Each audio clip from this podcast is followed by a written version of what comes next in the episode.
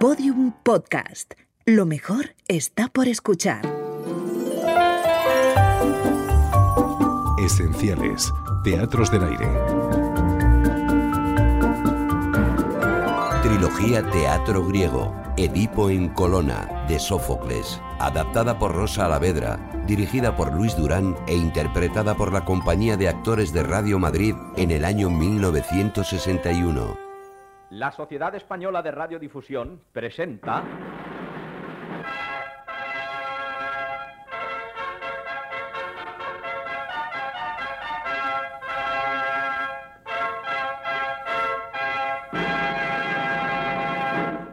El Teatro del Aire, que les ofrece Edipo en Colona, de Sófocles.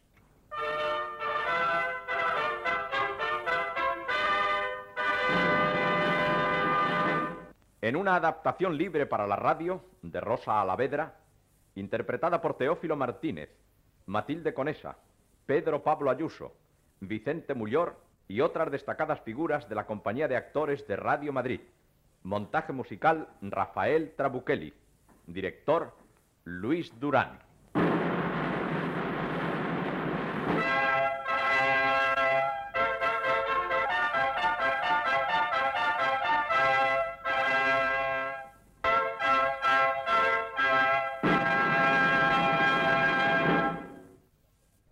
El Teatro del Aire de la Sociedad Española de Radiodifusión presenta a ustedes la segunda obra de la trilogía de teatro griego de Sófocles, Edipo en Colona. Toda la horrorosa tragedia de Edipo Rey, iniciada con los terribles descubrimientos de su origen y su matrimonio, tiene en la obra Edipo en Colona, que van a escuchar ustedes, una tremenda sucesión la triste continuidad de la vida del hombre marcado por los dioses y el resultado de la maldición que cae sobre sus hijos.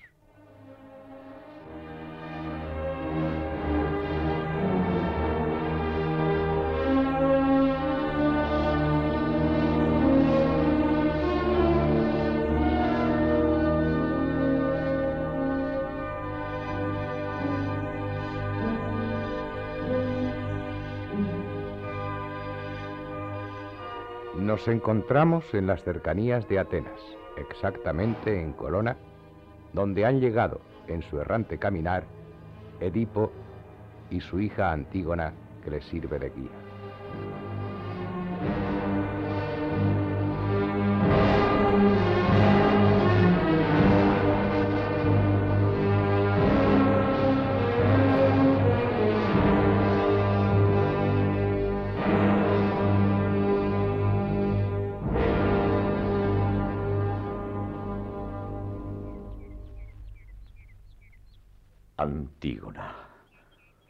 Pobre hija de un hombre ciego y viejo, dime, ¿a qué comarca llegamos? ¿A qué pueblo? ¿Cerca de qué ciudad estamos? ¿Quién acogerá hoy a este Edipo vagabundo para darle una mísera limosna? Poco pido y obtengo mucho menos, pero me basta. Los sufrimientos, la experiencia de tantos años y mi fuerte naturaleza me han enseñado la resignación. Vamos, hija mía, si ves algún lugar donde sentarnos, en lugar profano o en un bosque sagrado, detengámonos, instálame y luego preguntaremos dónde nos encontramos. Siendo extranjeros en el país, tenemos que informarnos por medio de sus habitantes y hacer lo que nos digan. Oh, Edipo, padre mío, agotado por el dolor. Me parece que allá abajo, frente a nosotros, se dibujan las murallas de una ciudad. Por otra parte, a juzgar por el laurel, los olivos y las vides que de él surgen, y la multitud de ruiseñores que cantan bajo la bóveda del bosque, Estamos pisando un suelo consagrado. Dobla las piernas para sentarte sobre esa piedra. Has hecho una caminata muy larga para un viejo. Sí. Ayúdame a sentarme y vela por el ciego. Después de tanto tiempo, no hace falta que me lo digas. ¿Puedes decirme dónde hemos llegado? Estoy segura de que allá abajo está Atenas. No sé exactamente dónde, pero por aquí cerca. En efecto, todo el mundo por el camino nos ha anunciado la cercanía de Atenas. ¿Quieres que vaya a preguntar el nombre de este país? Ve, hija mía, si es que no nos hallamos en pleno campo. No, es un lugar habitado. Y no tengo por qué ir en busca de noticias. Veo a un caminante que se acerca. ¿Viene hacia nosotros? ¿Anda deprisa? Ya llega. Si tienes algo que preguntarle, aprovecha la ocasión. Está delante de ti. Extranjero, mi hija, porque yo solo veo por sus ojos, me ha señalado tu paso y lo aprovecharé para preguntarte. Desdichado. ¿Cómo osas permanecer ahí? Antes de seguir hablándome, sal del lugar donde estás sentado. Es un suelo prohibido. ¿Qué suelo es? ¿A qué Dios está consagrado? Es un suelo sagrado, inviolable, donde nadie habita y donde no es permitido acercarse a ningún profano. El dominio de las diosas temibles, hijas de la tierra y de Erebo. Dime, ¿con qué augusto nombre las invocaré? Las Euménides, que lo ven todo. Así las llaman en el país. Pero la costumbre varía según los pueblos. Puedan ellas acoger favorablemente al suplicante, porque no saldré ya nunca más del asilo que ocupo en esta tierra. ¿Qué dices? De mi destino esa es la ley. No quiero ser yo quien te expulse, pero voy a avisar a mis conciudadanos. Ellos decidirán. En nombre de los dioses, extranjero, no desprecies a este vagabundo que vuelto hacia ti pide una respuesta. ¿Qué deseas saber? No temas ningún desprecio por mi parte. Este país al que acabo de llegar, ¿cuál es? Escúchame y sabrás tanto como yo. El país entero es Tierra Santa. El venerable Poseidón lo escogió como estancia, lo mismo que el titán Prometeo que nos dio el fuego. El suelo que pisas es llamado el suelo de bronce del territorio y Atenas se apoya en él. La campiña que le rodea se enorgullece de tener como patrón al caballero Colonos, que puedes ver ahí cerca, y de quien toda esta comarca lleva aún el nombre. Este es el lugar extranjero. No se habla mucho de él, pero se le honra con un culto asiduo por estos alrededores. Hay pues habitantes. Sí, ya te he dicho que llevan el nombre del héroe. ¿Y quién reina aquí? ¿Uno solo o la masa? Dependen del rey de Atenas. ¿Cómo se llama ese príncipe, poderoso por la ley y por las armas? Se llama Teseo. Es el hijo y el sucesor de Egeo. Alguno de los de aquí podría llevarle un mensaje. ¿Para advertirle de tu presencia o para que venga él? Para que me otorgue una pequeña ayuda que le será de gran provecho. De un hombre que no ve, ¿qué provecho se puede esperar? Todo cuanto hablaremos verá muy claro. Extranjero, escucha un consejo que puede evitarte una falta. Porque tienes el aspecto de un desgraciado, pero de noble raza. No te muevas del lugar donde yo te he visto durante el tiempo en que yo voy no a la ciudad, sino únicamente a avisar a los habitantes del pueblo vecino. Ellos decidirán si puedes quedarte o seguir tu camino.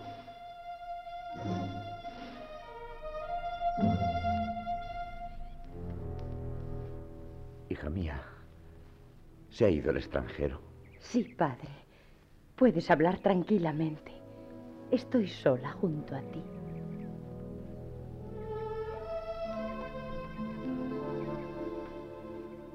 Oh, venerables Euménides, de mirada terrible, negras divinidades, hijas de la noche y las tinieblas. Puesto que vuestra mansión ha sido el primer lugar en este país donde he doblado mis rodillas, sed benévolas hacia Febo y hacia mí.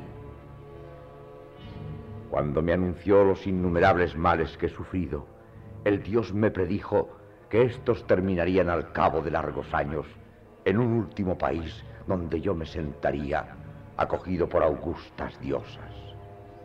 Allí alcanzaría el hito, el término de mis miserias. Allí mi estancia se convertiría, para los que me acogieran, en una fuente de bendiciones, y para aquellos que en otro tiempo me rechazaron, en una fuente de calamidades. Se manifestarían signos fatídicos, un temblor de tierra, o el rugido de un trueno, o un rayo de Zeus. Y comprendo que a lo largo de mi camino no es posible que me haya engañado el hado que me ha conducido hacia vosotras hasta llegar a este santo lugar. Nunca os hubiera encontrado las primeras en mi camino. Yo, que he dicho adiós al vino y vosotras, a quienes os repugna. Y nunca me hubiera sentado sobre esta roca rugosa y venerable. Ahora, oh diosas, siguiendo el oráculo de Apolo, otorgadme aquí la muerte, el término de mi vida.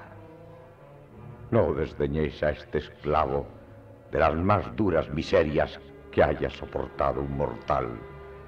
Dulces hijas de las antiguas tinieblas, y tú, que llevas el nombre de Palas la Grande, Atenas, honrada entre todas las ciudades, tened piedad de Edipo, o más bien de su miserable fantasma, ya que este cuerpo que veis ya no es mi cuerpo.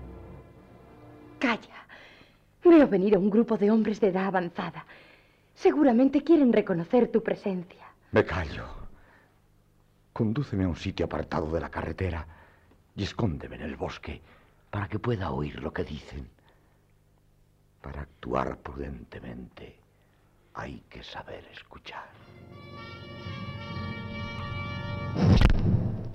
Mira bien. ¿Quién era? ¿Dónde está? Ha huido. Pero, ¿dónde? ¿Dónde ha huido ese cínico entre los cínicos? Busca, escruta. Regístralo todo con la mirada. Es un vagabundo, ese viejo es un vagabundo. Evidentemente no es de nuestro país. Jamás hubiera entrado en el bosque prohibido a los pasos humanos, el bosque de las diosas temibles. Tan solo oír su nombre nos hace estremecer. Pasamos ante ellas con los ojos bajos, sin voz, sin palabras, solamente con los labios silenciosos del espíritu, exhalando nuestras plegarias y hoy, ¿qué me dicen? Ha venido aquí un hombre sin fe ni sin ley. Pero por mucho que miro en ninguna parte del santo recinto descubro su presencia. No busquéis más. Aquí estoy. Veo con mis orejas, como dicen. Oh cielos, da miedo mirarle y oírle. Os lo ruego. No veáis en mí a un impío. Zeus protector. ¿Quién es este anciano? Es preciso que me alabe de haber tenido la mejor parte notables de este país. Dignaos mirarme. Me guiaría por los ojos de otro y tendría para tan gran barco un ancla tan pequeña. Oh, sus pobres ojos perdidos. Eres un desgraciado de nacimiento. Pareces muy viejo. Por eso haré cuanto pueda para ahorrarte una maldición más. Retrocede. Has traspasado el límite. En el silencio del verde valle no penetres más. Aturdido. Es allí donde mezclan en los vasos con el agua la miel líquida. Y esos vasos, desgraciado, líbrate de tocarlos. Retrocede. Mantente a distancia. Un gran espacio nos separa. ¿Me oyes, oh vagabundo cargado de pruebas? Si quieres que te escuchemos, cesa de violar un suelo inviolable. En la zona permitida a todos hablarás. Hasta entonces, ni una palabra. Hija mía, ¿qué debemos hacer? Padre, debemos seguir las costumbres del país, escuchar a sus habitantes y ceder si es necesario. Toma mi mano. Ya la he tomado. Extranjeros, no me haréis ningún mal, ¿verdad? Ya veis que confío en vosotros y abandono mi asilo. Nadie pretende arrancarte a la fuerza de ese asilo. ¿Puedo avanzar? Da algunos pasos en línea recta ante ti. ¿Más? Hazle avanzar, muchacha. Más cerca. Ya ves dónde quiero decir. Sígueme, padre. Sígueme tanteando con el pie por donde yo te conduzco.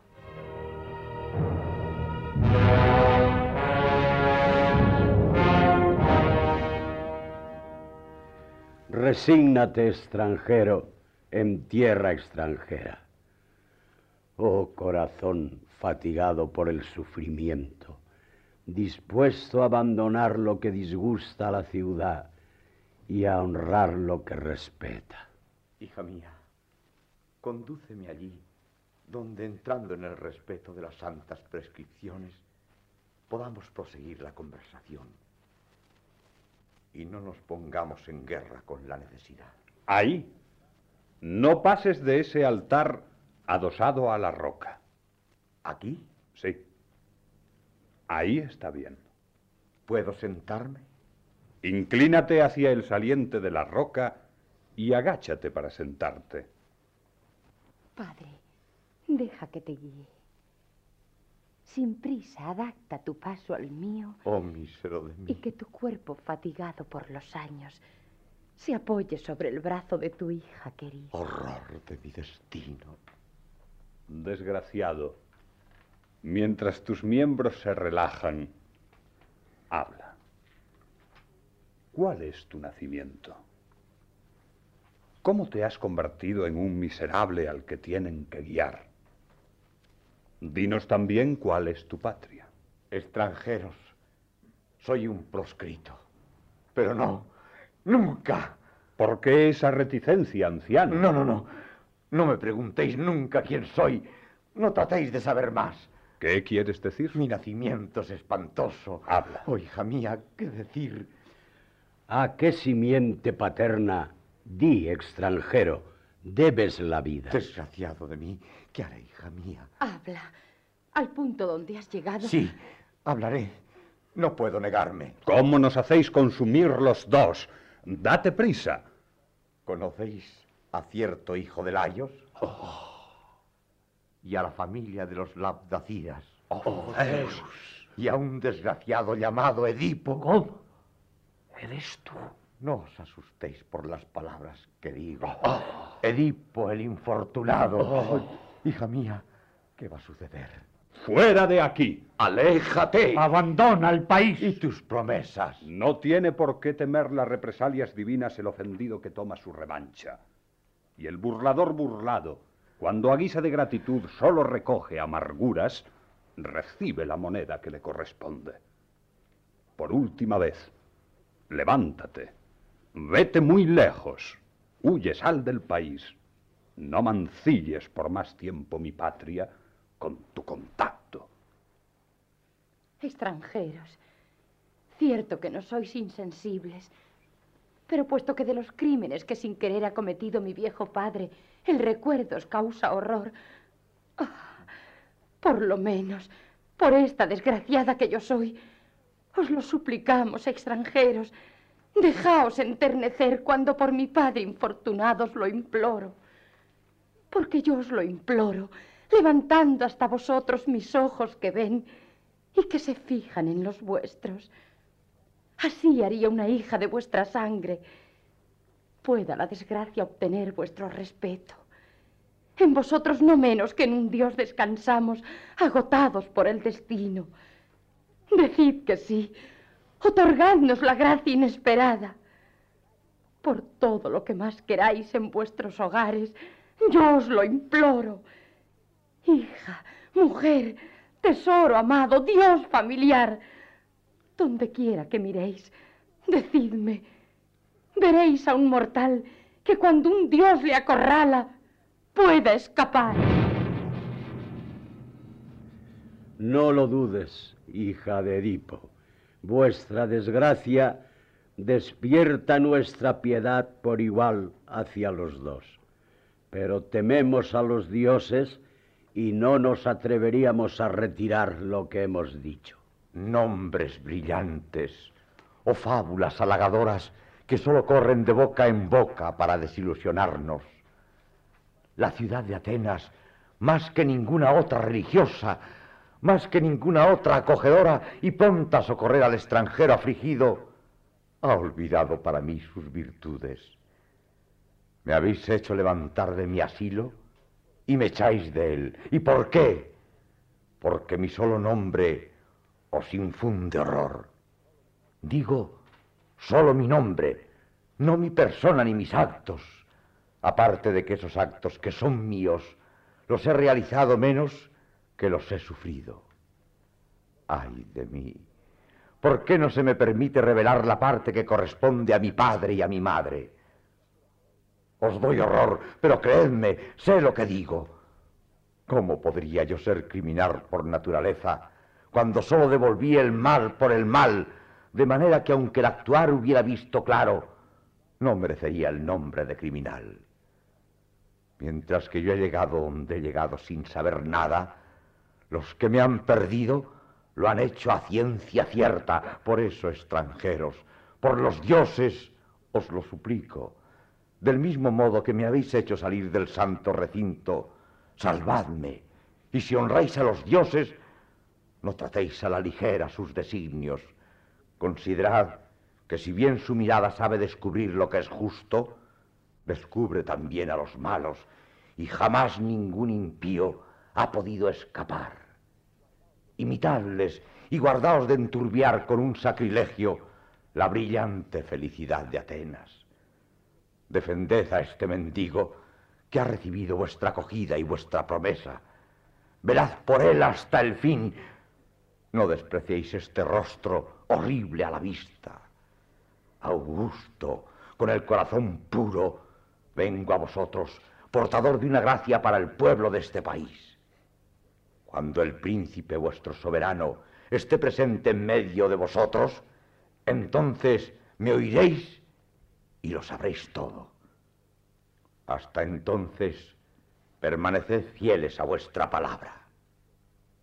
Digno anciano, tu ruego expresado en esos términos tan graves nos impone respeto.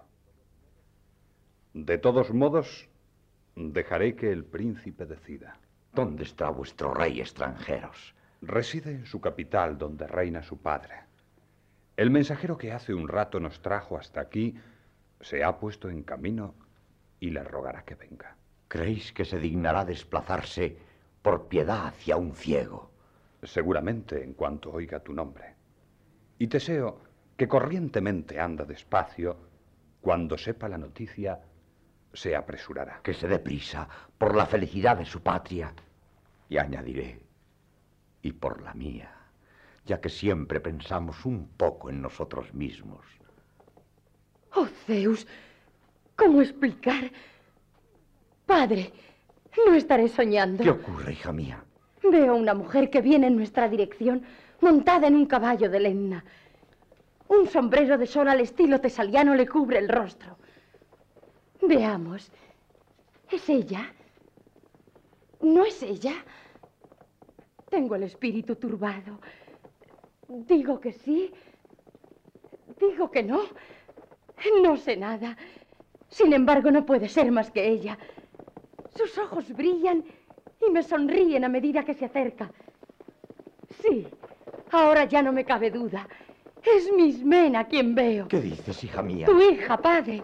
Mi hermana. Vas a reconocerla por su voz.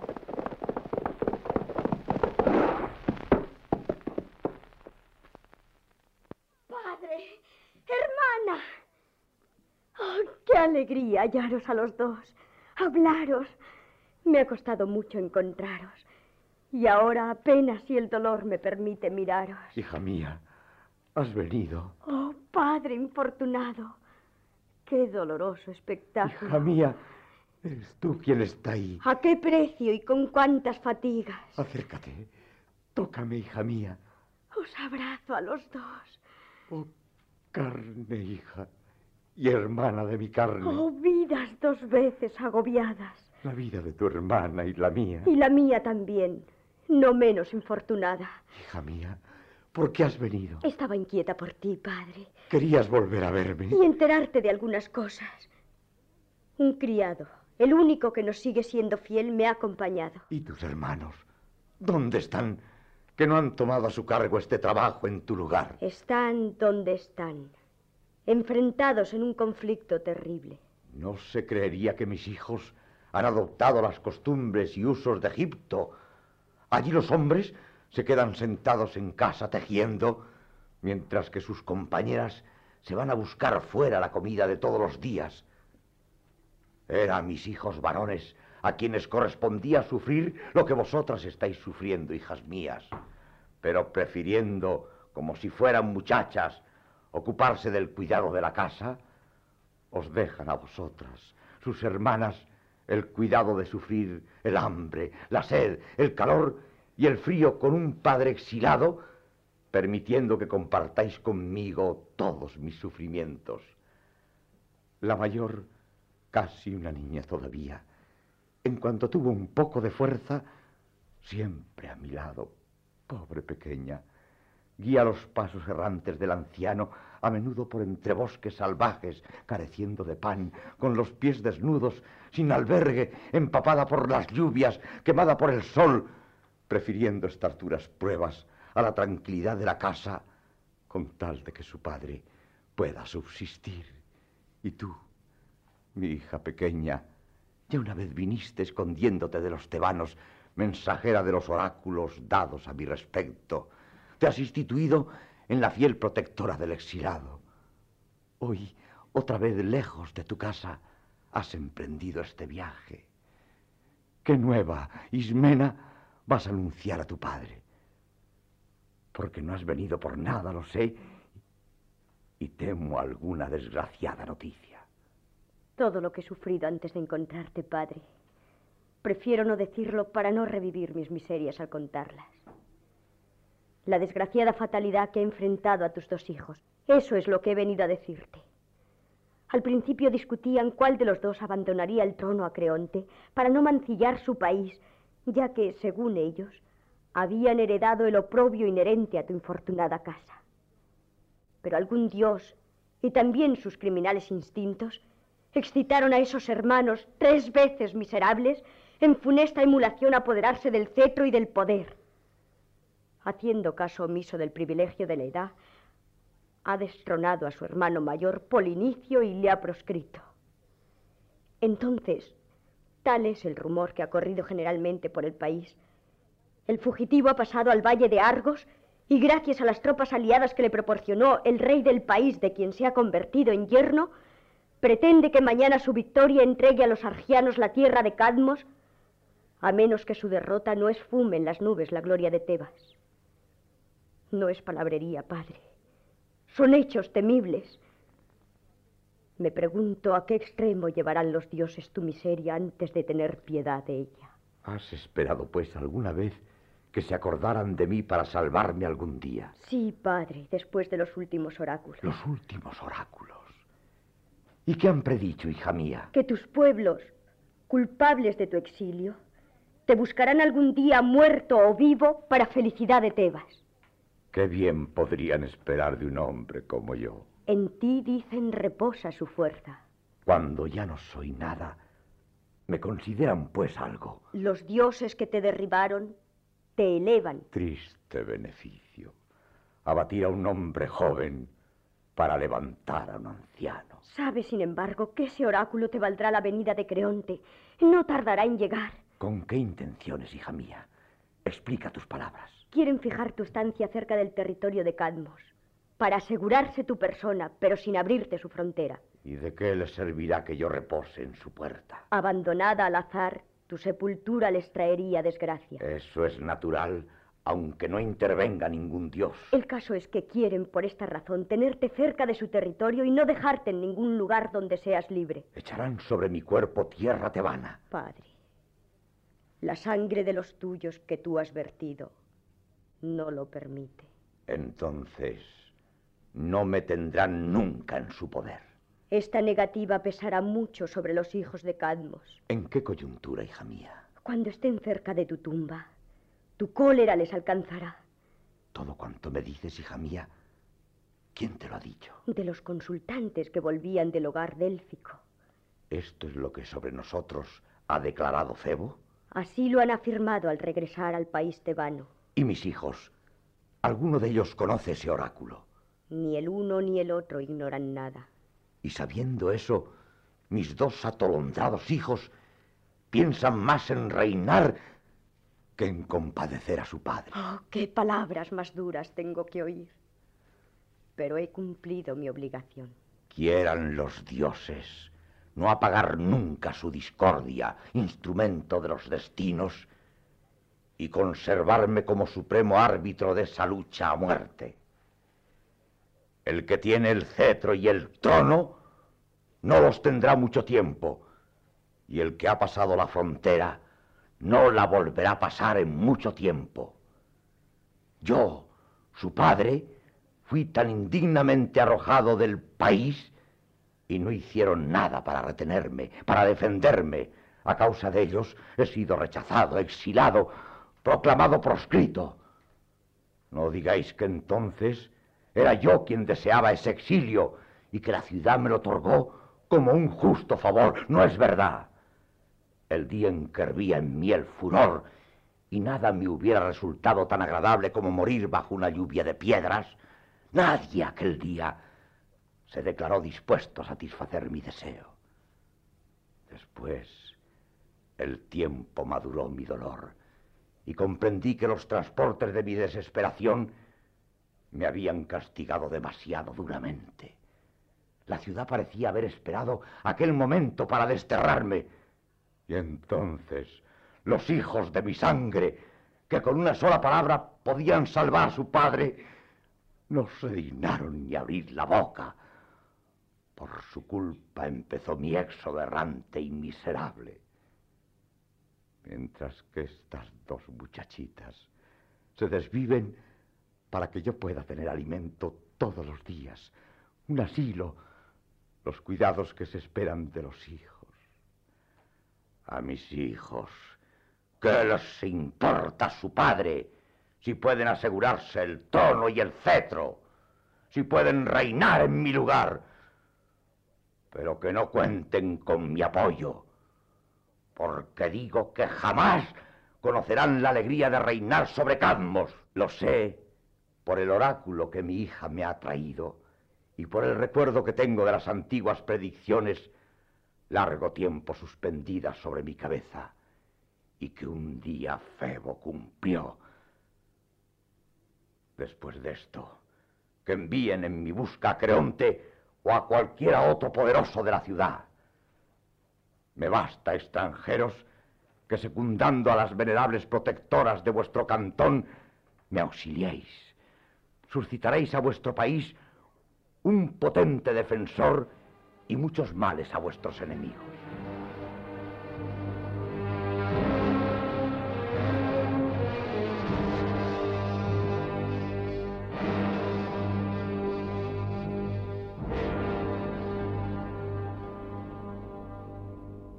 Mereces plenamente nuestra compasión, Edipo, y tus hijas no menos que tú. Y puesto que te anuncias como un defensor de este país, quiero darte un consejo que puede serte muy útil. Amigo, te seguiré en todo. Guíame. Ofrece a las Euménides, diosas de este lugar, un sacrificio de expiación, puesto que al llegar has ido hacia ellas, has pisado su suelo y has profanado su templo. ¿Y con qué ritos, oh extranjeros? Enseñadme. Primero purifica tus manos y ve a recoger en la fuente el agua para las santas libaciones. Y cuando haya recogido el agua pura, encontrarás unos vasos muy bien trabajados.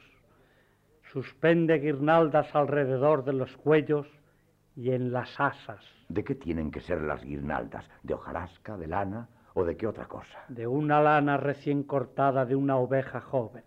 Muy bien. ¿Y luego qué tengo que hacer? Esparcirás libaciones de pie vuelto de cara hacia levante. ¿Con el agua de los vasos que has dicho? Sí. Tres libaciones por cada vaso. Y el último, vacíalo de una sola vez. ¿Y ese de qué lo llenaré? Indícame ese punto. De agua y de miel. No añadas vino. Y cuando bajo el oscuro follaje la tierra haya recibido esas libaciones. Deposita en el suelo a mano derecha y a mano izquierda tres veces nueve ramas de olivo y eleva esta plegaria a las Euménides. Quiero oírla. Es importante. Como nosotros os invocamos con el nombre de benévolas, ruegos que con corazón benévolo acojáis y salvéis a quien os implora. Otra persona puede rogar en tu nombre, pero debe hablar con voz indistinta y débil y alejarse sin volver la cabeza. Una vez cumplidos esos deberes, me acercaré a ti sin aprensión.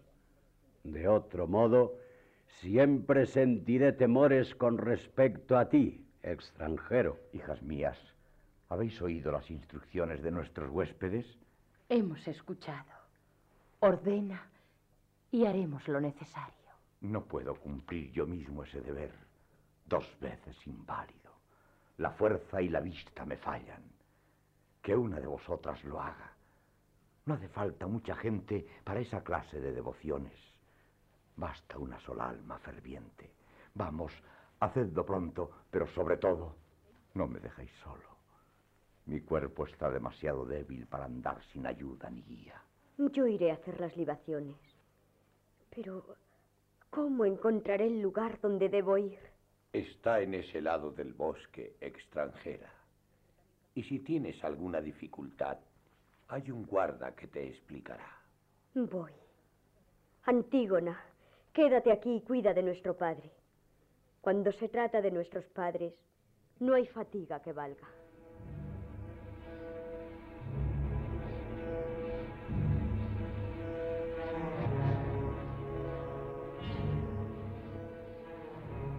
Es duro despertar un mal adormecido desde hace mucho tiempo, extranjero.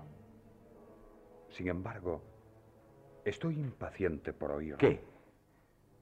El detalle de tus sufrimientos espantosos, sin salida, con los que has luchado. En nombre de tu hospitalaria acogida, te lo ruego, no abras, amigo, llagas vergonzosas. Infeliz.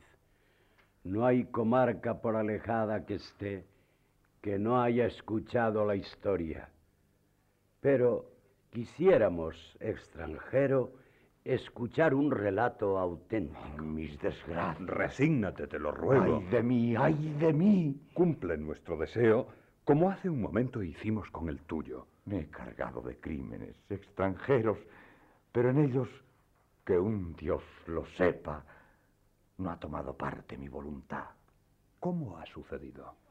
Es un crimen que he cometido sin saberlo, o más bien que Tebas sola ha cometido, puesto que fue esta ciudad quien al colocarme en el trono me arrojó sobre el lecho de mi madre. Yo lo ignoraba todo cuando mi patria, ignorándolo también, me encadenó a la vergüenza de mi boda. A tu madre, en verdad, diste un lugar en ese lecho sin nombre. Desgraciado de mí.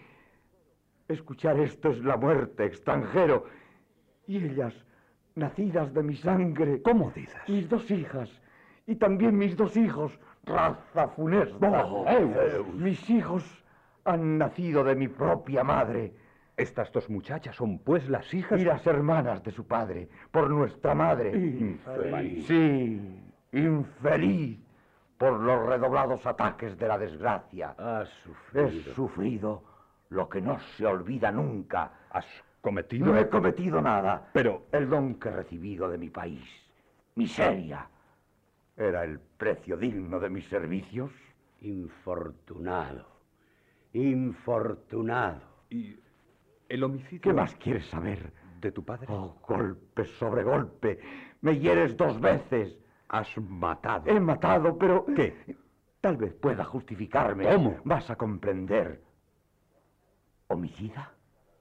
Sea, pero sin haberlo premeditado. y puro ante la ley de un crimen cuyo carácter ignoraba.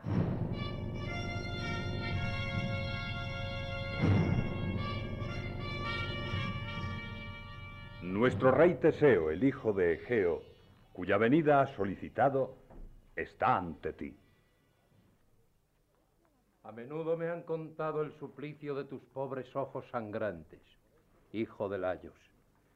Por eso te he reconocido. Los comentarios recogidos por el camino me han confirmado que se trataba de ti. Y estos vestidos, esta cabeza marcada por el dolor, me dicen claramente quién eres. Edipo, siento piedad por tu infortunio. Puesto que tu desgraciada compañera y tú os dirigís suplicantes hacia esta ciudad y hacia su príncipe, dinos qué clase de socorro esperas de nosotros. Tendrías que pedirnos un imposible para que yo me negara a satisfacerte. Yo también lo recuerdo. Fui educado lejos de mis padres. En la tierra de exilio luché hasta el límite de las humanas fuerzas. Afronté los peligros y la muerte. Por eso, cuando un extranjero como tú me pide asistencia, por nada del mundo me desviaría de este deber. No olvido que soy hombre y que el mañana no me pertenece, al igual que a ti. Teseo, tu noble corazón que aparece en tus palabras me dispensa a mí mismo de un largo discurso. ¿Quién soy? ¿Quién fue mi padre? ¿Y cuál es mi patria?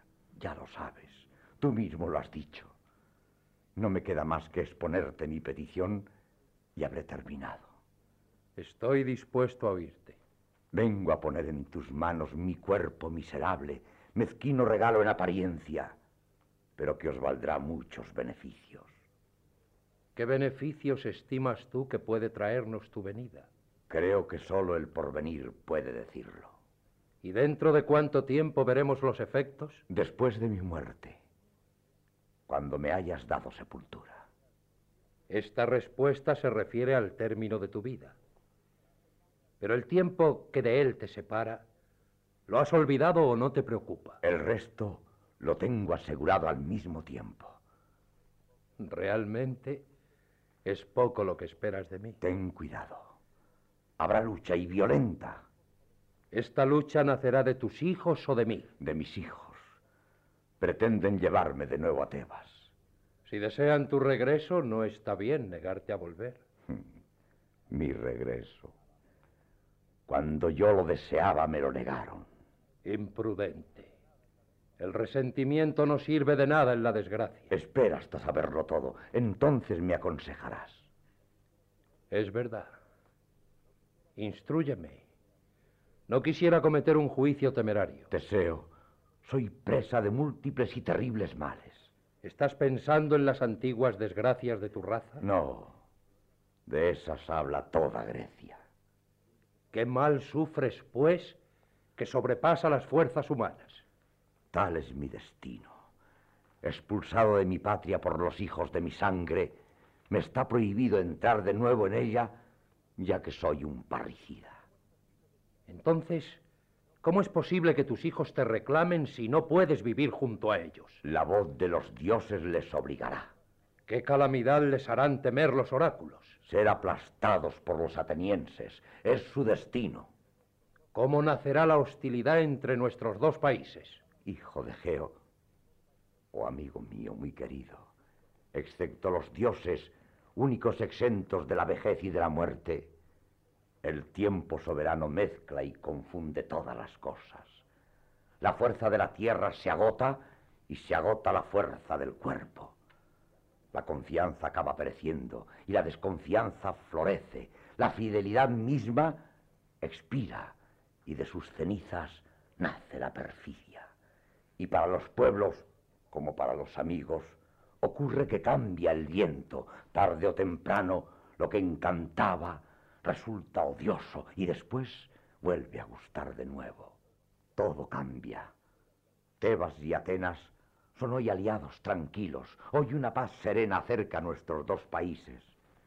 Pero el tiempo inexorable engendra en su curso días y noches interminables, durante los cuales la lanza podrá destruir, bajo un frívolo pretexto, esta armoniosa amistad. Ese día, mi cuerpo frío en el secreto de la tumba se sentirá caliente por la sangre tebana que se derramará sobre ella si Zeus sigue siendo Zeus y si Febo, hijo de Zeus, predice la verdad. Pero no apartemos el velo. Respetemos el secreto de lo que debe reposar en el silencio. Permite que me atenga lo que ya he dicho. Pon tu fe en ello. Y si mantienes tu promesa, jamás acusarás a Edipo de no haber sabido reconocer la acogida de este país, a menos que los dioses me engañen. Rey, diversas veces este hombre ha declarado lo mismo y hace sobre nuestro país felices augurios.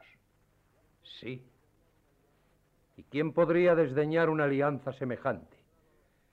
Este altar consagrado a la hospitalidad y tan querido a nuestro culto no lo permitiría. Las venerables diosas han dado ellas mismas asilo a Edipo que les ha implorado. Él rinde por otra parte a mis estados y a mí mismo un servicio demasiado señalado para negarme a tender la mano a un héroe tal. Yo le otorgo, por tanto, el derecho de asilo en mi reino. Elige, pues, Edipo, entre fijar aquí mismo tu residencia, en cuyo caso os encargo a todos que veléis por él y le defendáis, o seguirme a mí a palacio. Lo dejo a tu elección. Así es como Teseo trata de reconocerte y de merecer tus favores. Decide, Edipo, y haz lo que quieras. Yo secundaré tus deseos. Oh Zeus, concede tus favores a hombres como estos. Y bien, ¿cuál es tu deseo? ¿Venir al palacio conmigo? Si los dioses lo consintieran, sí. Pero aquí mismo. Aquí mismo. Habla. No pondré ningún obstáculo a tus designios. Aquí mismo triunfaré sobre los que me han exilado. Si es así, podrás envanecerte de tu estancia. Sí, si cumples fielmente tu promesa. Por lo que de mí depende, ten confianza. No soy hombre capaz de traicionarte. No te ligaré por medio de un juramento como a un corazón desleal. En efecto, mi promesa debe bastarte. Y bien, ¿qué piensas hacer? ¿Qué es lo que más temes? Vendrá gente. Esto concierne a nuestros amigos. Ten en cuenta que al dejarme... No me enseñes lo que tengo que hacer. A pesar mío temo... Mi corazón me dice que no tema nada. No sabes qué amenaza. Sé que nadie te llevará de aquí contra mi voluntad. Todas las amenazas del mundo serán inútiles. Te han amenazado en su cólera, pero cuando la razón recobra sus derechos, nada importan las amenazas. Su audacia ha podido crecer hasta el punto de hablar de tu regreso forzado, de rapto. Antes de alcanzar sus fines, tengo la seguridad de que tendrán que recorrer una larga y peligrosa travesía. Valor, pues.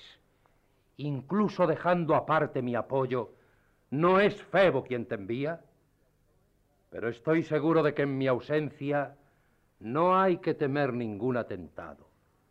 Mi solo nombre te protegerá.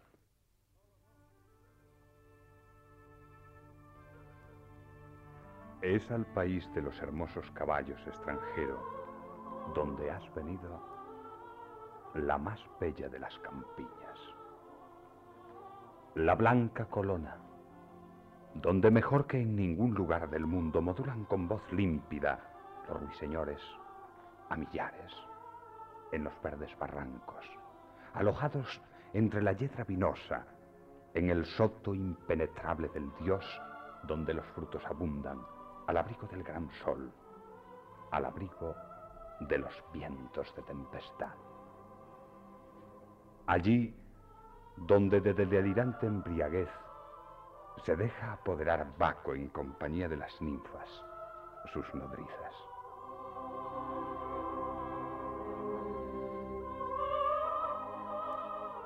Allí florece bajo el rocío del cielo cada día, en racimos opulentos, el narciso, de dos grandes diosas antigua diadema y el azafrán de oro. Allí, siempre despiertos, siempre iguales, los manantiales del Cefiso se esparcen vagabundos y día tras día fecundan inmediatamente. Sus aguas tan puras penetran el vasto pecho de la llanura. Allí gustan las musas de bailar y allí se divierte Afrodita, que conduce un alazán con riendas de oro.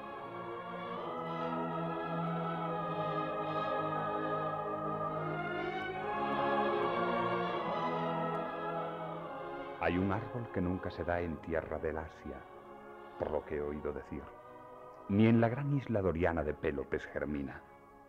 Nace, renace espontáneamente, espanto de las lanzas ladronas, y prospera en nuestro país mejor que en ningún otro sitio. Es el olivo de hojas grises que vela por nuestros hijos. Jamás joven conquistador, mi jefe bajo la pechera envejecido lo destruirá, ya que sin cesar vigila el ojo fijo de Zeus y la glauca mirada de Atenas.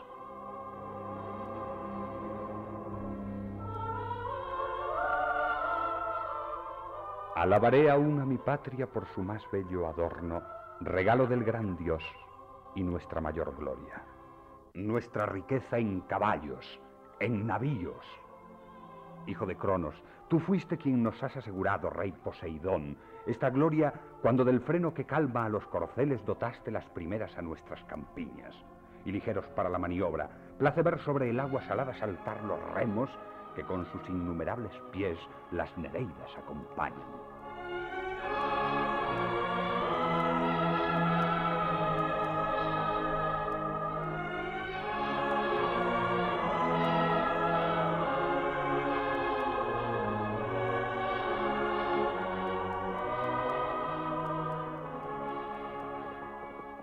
Suelo magníficamente celebrado, ha llegado para ti el momento de justificar tus bellas alabanzas. ¿Qué peligro ha surgido, hija mía? Ya muy cerca de nosotros, avanza Creonte con una numerosa escolta, padre mío. Queridos ancianos, vosotros sois mi suprema salvaguarda.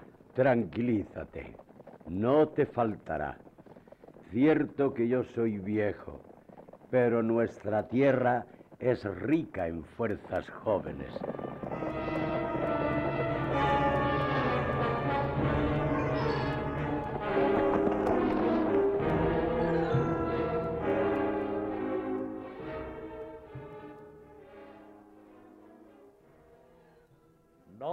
Ciudadanos de este país,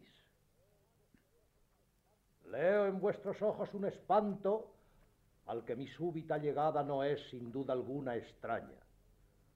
Tranquilizaos, no me saludéis con palabras hostiles, no medito ninguna violencia. Soy viejo y sé que llego ante la más poderosa ciudad de Grecia.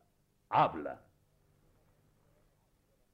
Solamente he recibido la misión de obligar a este hombre, yo, su igual por la edad, a tomar conmigo el camino de Tebas.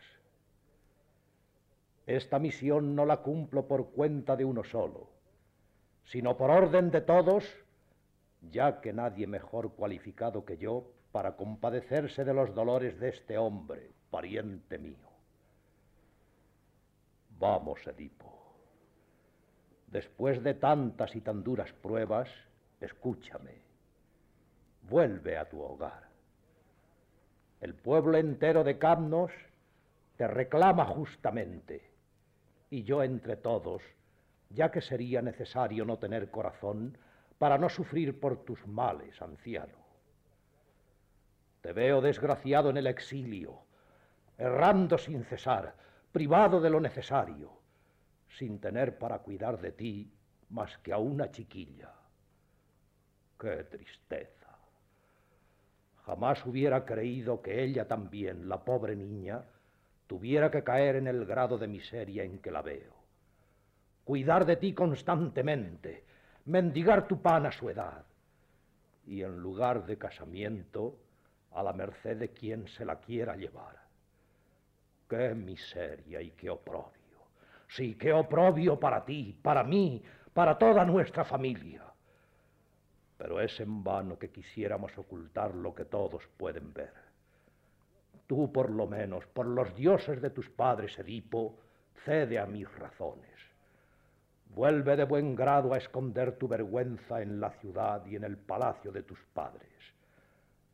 Despídete de Atenas amigablemente, lo merece, pero con mejor derecho aún honrarás a tu patria que te dio el ser. Rastrero capaz de todo, hábil para adornar cualquier causa con una falaz apariencia de justicia. ¿Qué pretendes hacer? ¿Hacerme caer? ¿Hacerme caer en la más cruel de las trampas? Antes, cuando me torturaban los males de los que soy autor y el exilio me hubiera parecido dulce, me negaste esa dulzura.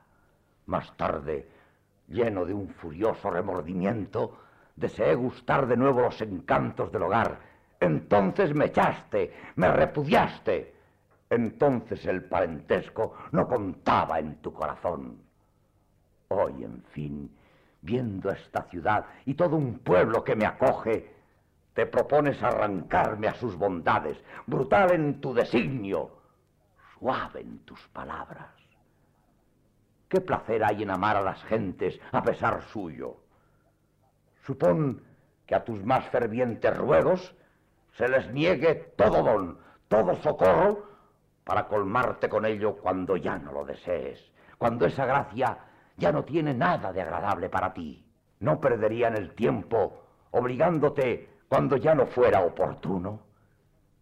Y sin embargo, esto es lo que me ofrece tu fingida generosidad. Solo yo hablaré y ante todos estos te desenmascararé, traidor.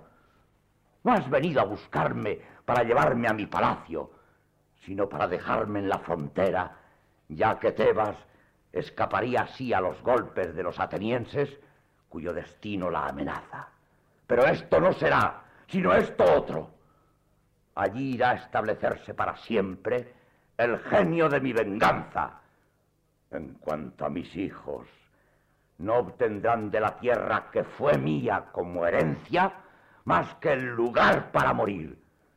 Dime, ¿no tengo sobre los asuntos de Tebas una visión más clara que la tuya? Mucho más clara, puesto que me apoyo sobre autoridades más sólidas. Febo y Zeus, su padre. Tú has llegado con tu lengua bien afilada para mentir, pero tu facundia te perjudica en lugar de ayudarte. Y como no espero que cedas a ninguna de tus razones, vete. Déjanos vivir aquí tranquilos. No sabríamos vivir desgraciados, ni siquiera en el estado en que nos hallamos, si es así como nos gusta vivir. Y si fracaso, ¿cuál de nosotros dos está en causa? ¿Quién debe pagar en ese debate? Tengo por lo menos la alegría de ver a esos permanecer como yo, helados ante tus discursos. Desgraciado. El tiempo no te ha hecho más juicioso. Haces dudar de las virtudes de la vejez. Lengua demasiado hábil. No he sabido nunca de un hombre honrado que supiera hacer brillar una mala causa. No hace falta hablar mucho para decir lo necesario. Tú, ¿eh? Tú hablas poco, pero a tiempo. A juzgar por tus iguales, parece que no. Vete. En nombre de estos que nos escuchan, renuncia a tu puesto de espionaje ante el lugar fijado para mi residencia. Les tomo a todos por testigos en tu lugar. Puedes insultar a los que te quieren, pero si alguna vez te cojo... ¿Quién podrá cogerme si ellos me ayudan? De una manera o de otra me las pagarás. Vanas amenazas. Hace un momento he mandado raptar a una de tus hijas. La otra seguirá pronto. Desgraciado de mí. Ya te he dicho que pronto tendrás motivos para gemir mucho más. ¿Has hecho prisionera a mi hija? Y a esta le espera la misma suerte. ¡Oh, extranjeros! ¿No haréis nada? ¿Me traicionaréis? ¿No echaréis de aquí a este impío? Vete, extranjero. Sal rápidamente del país. Acabas de violar el derecho y quieres violarlo otra vez. ¡Eh, vosotros! Llevaos a esta muchacha de grado a la fuerza. Pobre de mí. ¿Dónde huir? No hay un dios ni un hombre que me defienda. ¿Qué haces, extranjero? No tocaré a este hombre, pero sí a la muchacha que me pertenece. Jefes del país. Extranjero, estás violando el derecho. Estoy en mi derecho. ¿Cómo en tu derecho? Me llevo a los míos.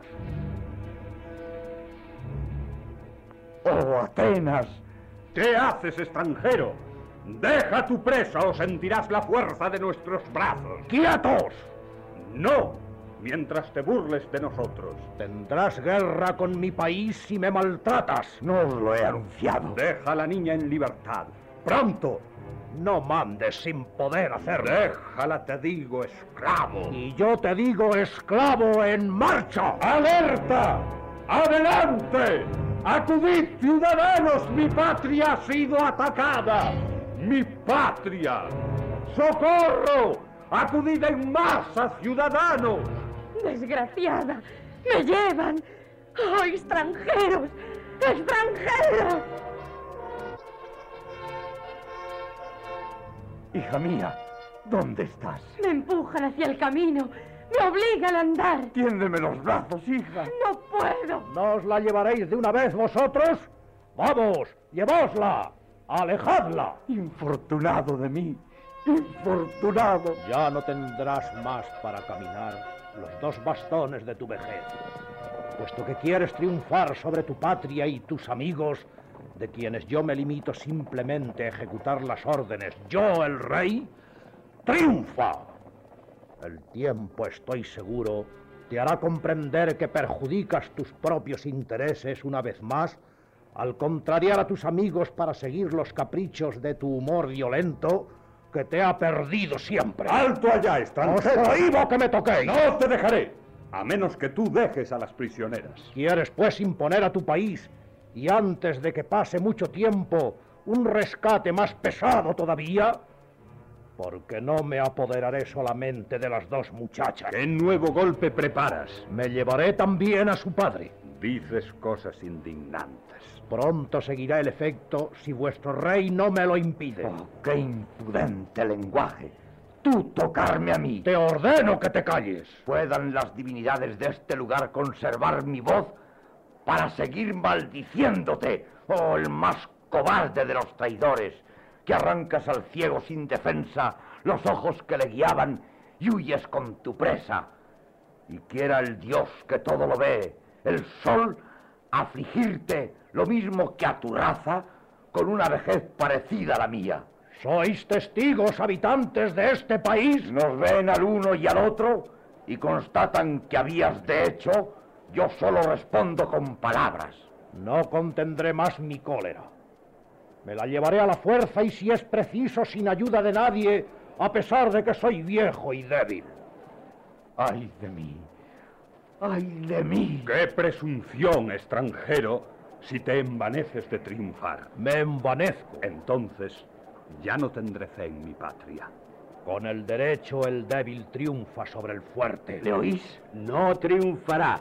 Zeus puede saberlo, pero tú qué sabes. Ve cómo pierdes toda medida. Sí, pierdo toda medida.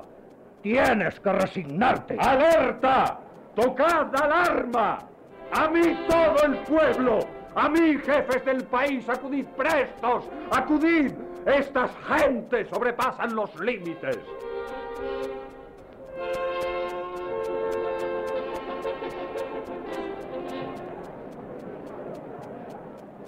Significan estos gritos? ¿Qué ocurre? ¿De qué proviene vuestra alarma? Ante un altar vecino ofrecía un sacrificio al dios del mar que protege a este país de Colona y he tenido que interrumpirme. Explícame todo el asunto que me ha obligado a acudir andando más deprisa de lo que es habitual en mí. Querido príncipe, te he reconocido en la voz. Este hombre viene a tratarme con la peor brutalidad. ¿Cómo es eso?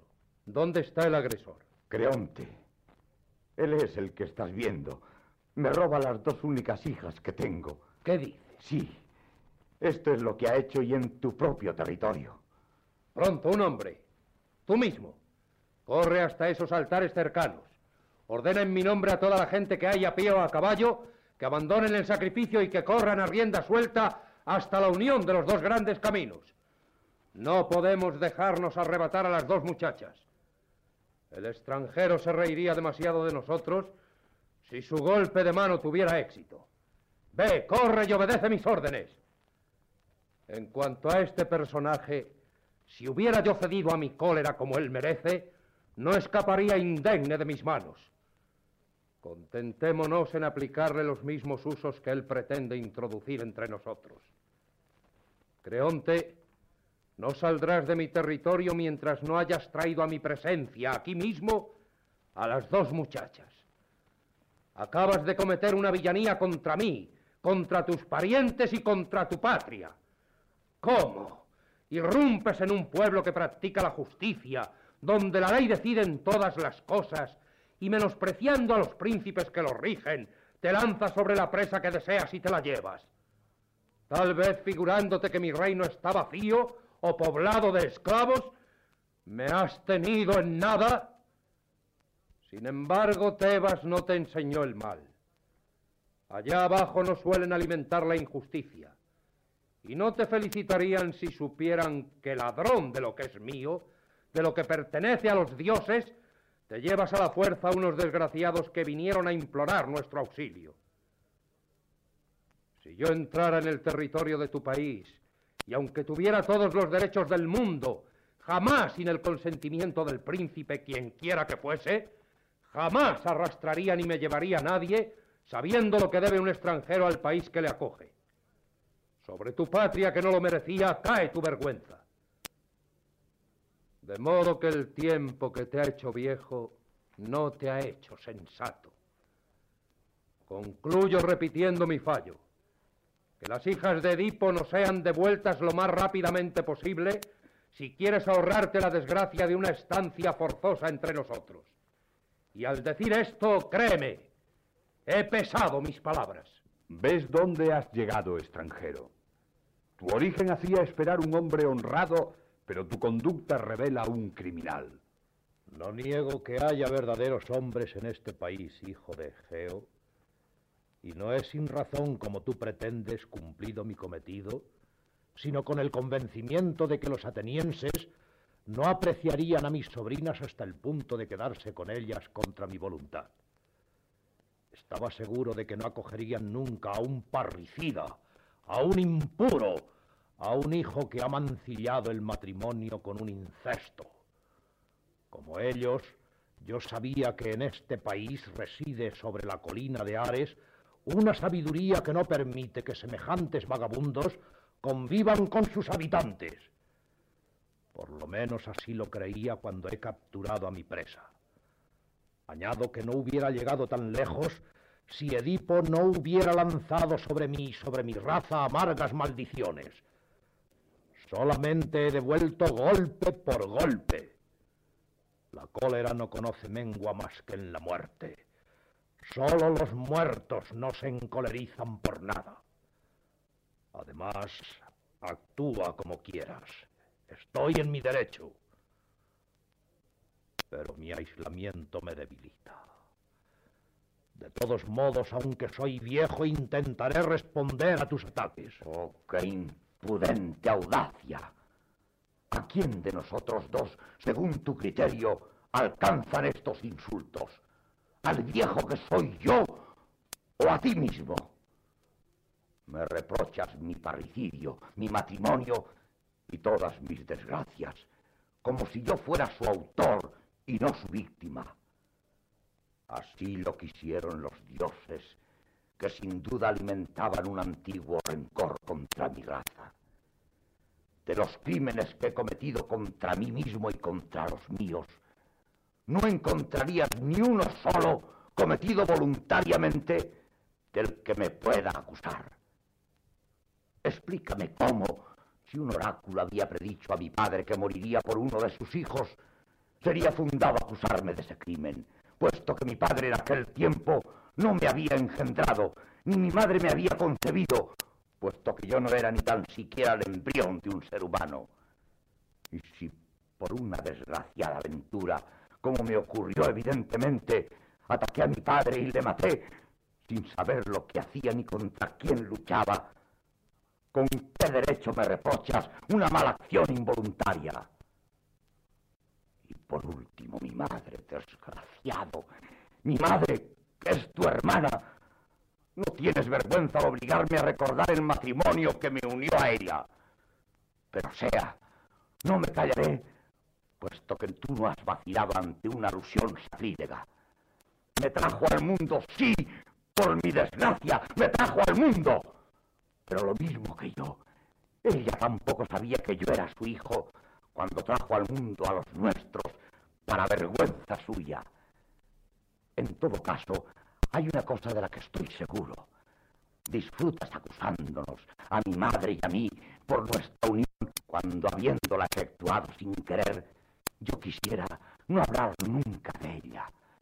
No, nunca podrán acusarme de ese crimen, ni tampoco de la muerte de mi padre, que tú no cesas de echarme en cara con amargos reproches. Contéstame esta pregunta. Que aquí, ahora mismo, alguien se acerque a ti, hombre irreprochable, y muestre querer matarte. Preguntarás a tu asaltante si es tu padre, o le darás su merecido lo más pronto que puedas. Por poco que aprecies tu vida, le harás pagar cara su agresión sin preocuparte por saber de qué parte está el derecho. Tal fue en suma la desgracia en que yo caí, por los dioses. Y si mi padre volviera al mundo, no creo que pudiera decir nada contra mí. Solo tú, porque consideras que todo se puede decir, incluso las cosas más íntimas, me reprochas precisamente esas cosas delante de quienes me han acogido.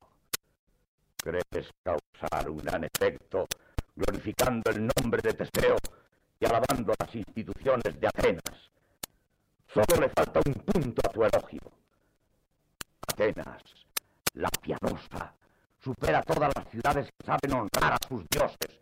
Y tú vienes aquí precisamente a robarle a un hombre que ha venido a implorar, a un anciano. Quieres apoderarte de mi persona y llevarte prisioneras a mis hijas. Por eso invoco a las diosas de este lugar. Les suplico, y mi súplica se hace urgente, que vengan, que me socorran, que sean mis hadas, a fin de que sepas cómo son los hombres que aquí defienden el orden de la ciudad. Oh, mi rey, cuánta dignidad muestra este extranjero en una desgracia tan profunda. Merece que le ayudemos. Basta de discursos. Los raptores se alejan y nosotros permanecemos aquí víctimas impotentes. Da tus órdenes a un pobre hombre sin defensa. Vas a tomar conmigo aquel camino de allá abajo y servirme de guía. Si has mandado esconder a las muchachas en la vecindad, tú mismo me mostrarás el escondite. Si tus hombres han huido con sus presas, no tenemos por qué atormentarnos.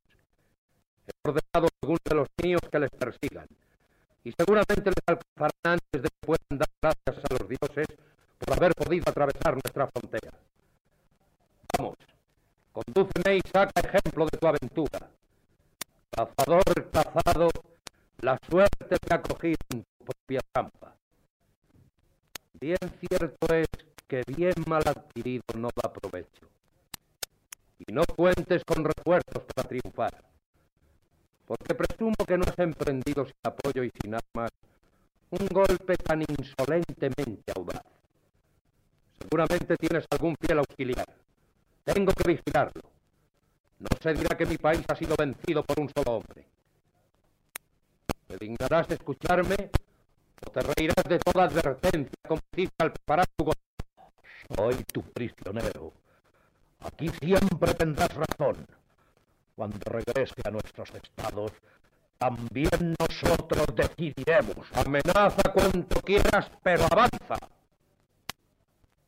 Tú, querido Edipo, quédate aquí en paz, confiando en mi promesa.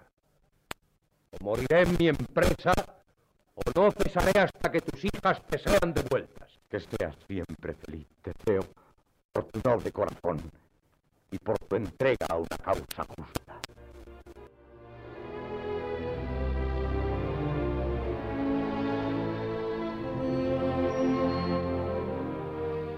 Cómo quisiera estar presente allí donde muy pronto el enemigo dando media vuelta estallarán ares tus gritos de bronce en la batalla, ya sea cerca de las cuestas de Pitienas o cerca de la ribera de las antorchas, donde las diosas, nodrizas augustas, velan sobre los santos misterios para los mortales cuya lengua fue tocada por la llave de oro de los sacerdotes eumólpides.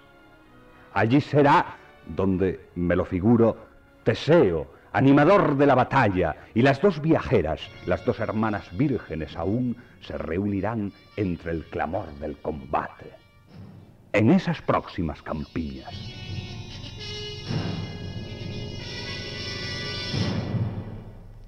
Pero tal vez, hacia el crepúsculo, alcanzarán las rocas cubiertas de nieve al salir de los pastos de Ea los fugitivos, huyendo con toda la rapidez de los caballos y los carros.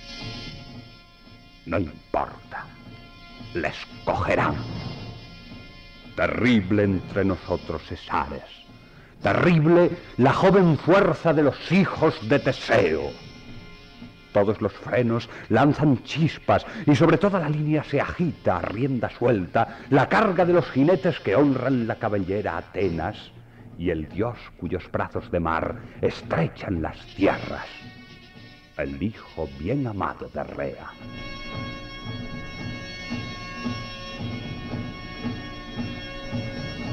Están en acción.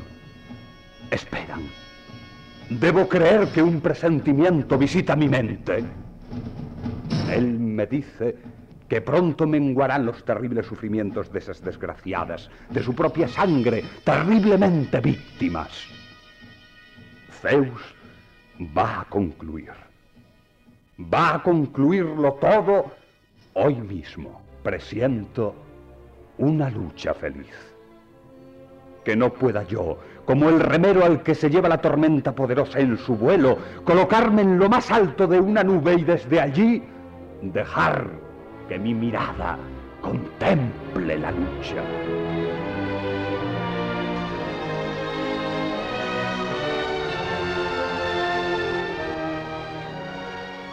Oh Zeus, soberano de los dioses, tú que todo lo ves todo, da a los jefes de nuestra tierra buena emboscada, buena caza y la fuerza para la victoria.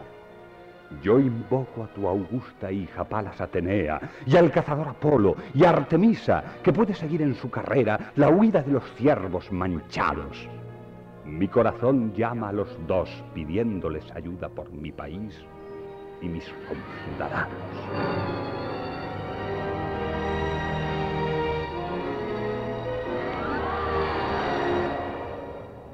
Extranjero errante, si crees a mis ojos no me acusarás de haber mentido en mi predicción. Ya veo a las dos muchachas. Ya están aquí. Se acercan escoltadas por un grupo.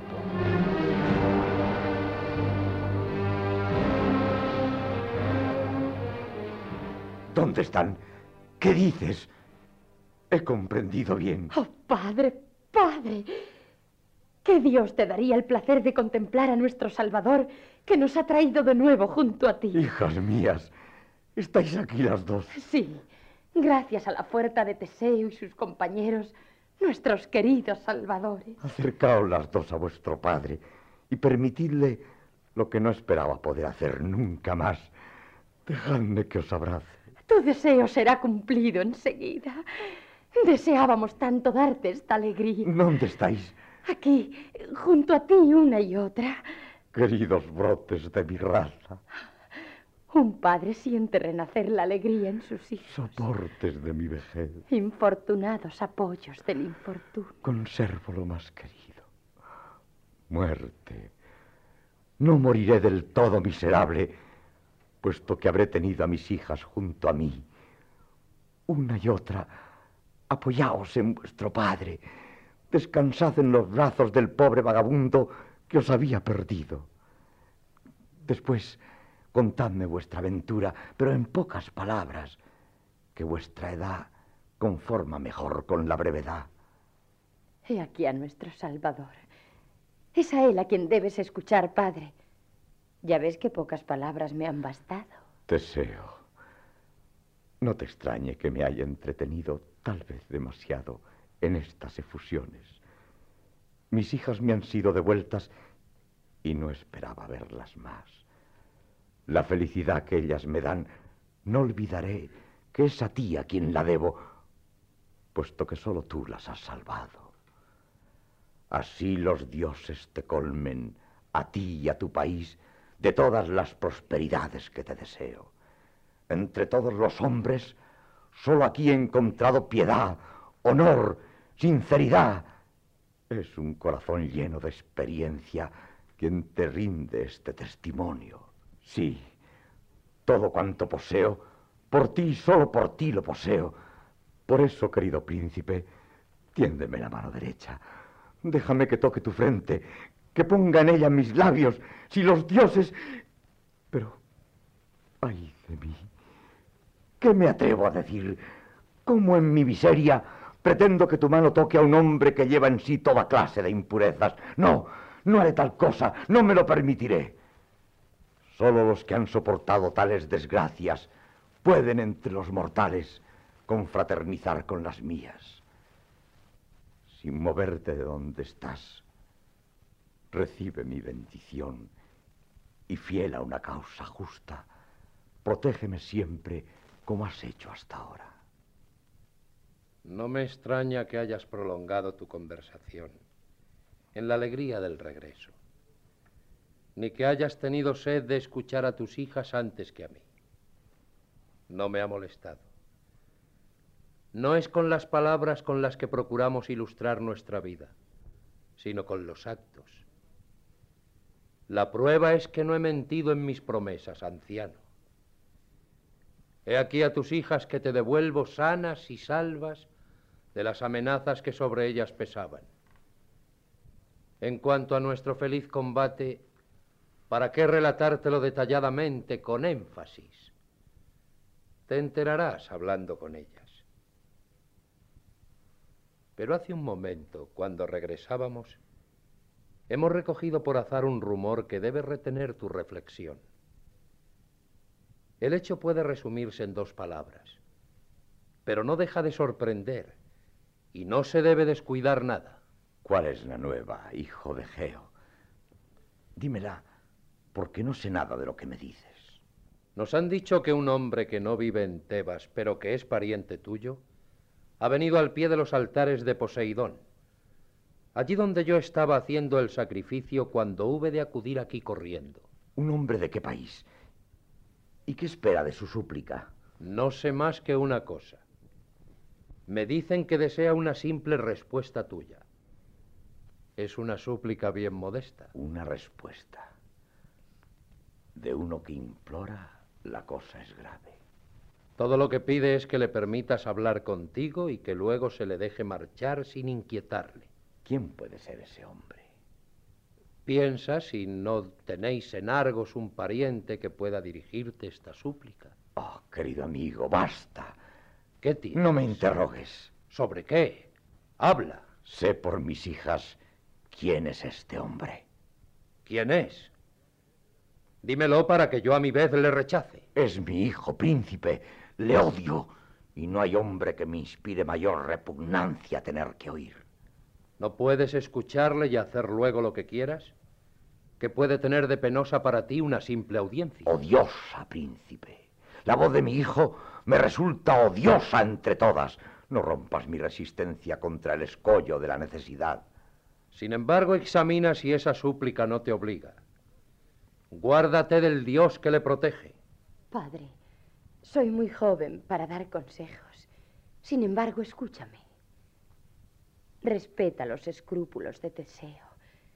Déjale satisfacer al Dios tal como él lo entiende y cede al deseo de tus dos hijas. Permite a nuestro hermano que venga. No, no temas nada. Sea lo que sea lo que diga contra tu interés, no cambiará tu pensamiento a la fuerza. Escuchar no compromete a nada. Más aún, los malos designios se traicionan en la conversación. En fin, te debe sus días. Y aunque falte a la piedad filial tanto como el último de los malvados, ofenderías a los dioses devolviéndole el mal por el mal. consienten que venga. Otros padres tienen hijos ingratos a los que tratan con rigor, pero se dejan convencer por los dulces ruegos de quienes les quieren. Vuelve hacia atrás. Recuerda los males que heredaste de tus padres. Si reflexionas, estoy segura de que comprenderás que nada bueno pueden hacer del hecho de dejarse llevar por la cólera. No tienes de ello una terrible prueba en tus ojos privados de luz. Cede a nuestra voz. No es bonito resistir a una súplica justa ni pagar con una negativa a tu bienhechor. Hijas mías, me arrancáis una concesión muy dura. Hágase según vuestro deseo. Solo espero, Teseo, que la llegada de mi hijo no ponga en peligro mi persona. No hace falta que me repitas esas recomendaciones, anciano. Sin vanagloria te diré que mientras los dioses me conserven sano y salvo, no corres ningún riesgo.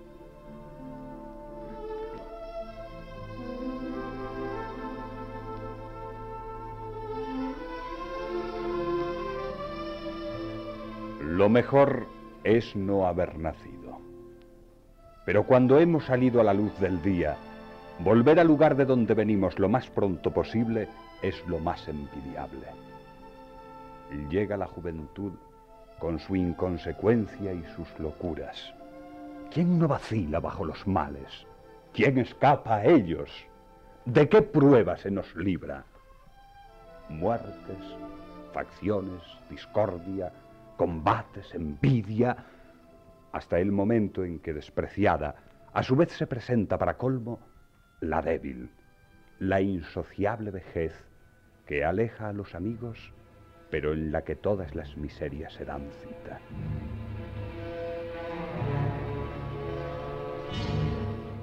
Así ese desgraciado, así como sobre la costa abrupta del norte, desde todas partes, la tempestad arroja sus furiosas olas.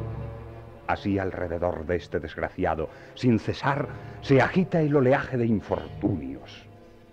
Sus olas se rompen, unas llegando desde Poniente, otras desde Levante, las otras del mediodía, las otras del septentrión, lleno de ráfagas y de noche.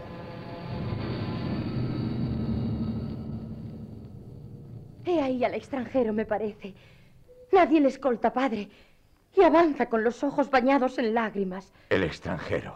Aquel que hace un momento ocupaba nuestra mente. Tienes ante ti a Polinicio. Ay de mí, ¿qué haré? ¿Por qué lloraré primero, oh hermanas? ¿Por mis desgracias o por la miseria en que veo a este anciano, mi padre? Como un despojo lanzado con vosotras en este suelo extranjero, vestido con algunos harapos cuya sórdida vetustez se agarra a su viejo cuerpo, mientras que en la frente sin mirada la brisa mezcla y agita sus cabellos. Dignos son del vestido, seguramente, los víveres que con él lleva. Y yo, criminal, me doy cuenta de todo esto cuando es demasiado tarde. Ah, me proclamo el más culpable de los hombres por haberte descuidado tanto. Escucha cómo me acuso a mí mismo. Pero si es cierto que junto al trono de Zeus se sienta la misericordia, juzga tú también con ella todos nuestros actos. Ojalá esté también junto a ti, Padre. Aún puedo reparar mis faltas, no podría aumentarlas. Guarda silencio. Háblame, Padre. No te alejes de mí. No me respondes nada. En tu desprecio me despedirás sin una palabra, sin ni tan siquiera explicarme por qué estás dolido conmigo. Pero vosotras, su propia sangre, vosotras por lo menos, hermanas mías, tratar de emocionar esta boca altiva, implacable, hacer que no me deje marchar a mí, un implorador del Dios, sin honrarme con una palabra de respuesta. Ponle tú mismo, infortunado. ¿Qué necesidad te lleva hasta él? Hablando mucho, se plazca o no, se remueve la piedad, se fuerza el silencio de los más silenciosos. Sea, continuaré hablando. Me guías con sensatez. Pero primero invoco como protector al mismo Dios cuyo altar he besado cuando el rey de este país me ha hecho levantar para venir, asegurándome que hablaría, que escucharía, que me marcharía sin que nadie me inquietara. Esta promesa, extranjeros, espero que por vuestra parte la cumpliréis de acuerdo con mis hermanas y con mi padre. Y dicho esto, voy a exponerte, Padre, la causa de mi venida aquí. He huido de mi patria herido por la expulsión, por haber pretendido, por el privilegio de la edad, a tu trono soberano. Mi hermano menor, Eteocles, me ha expulsado no teniendo para eso ni derecho, ni la superioridad de hecho que da la fuerza. Ha seducido a la opinión pública.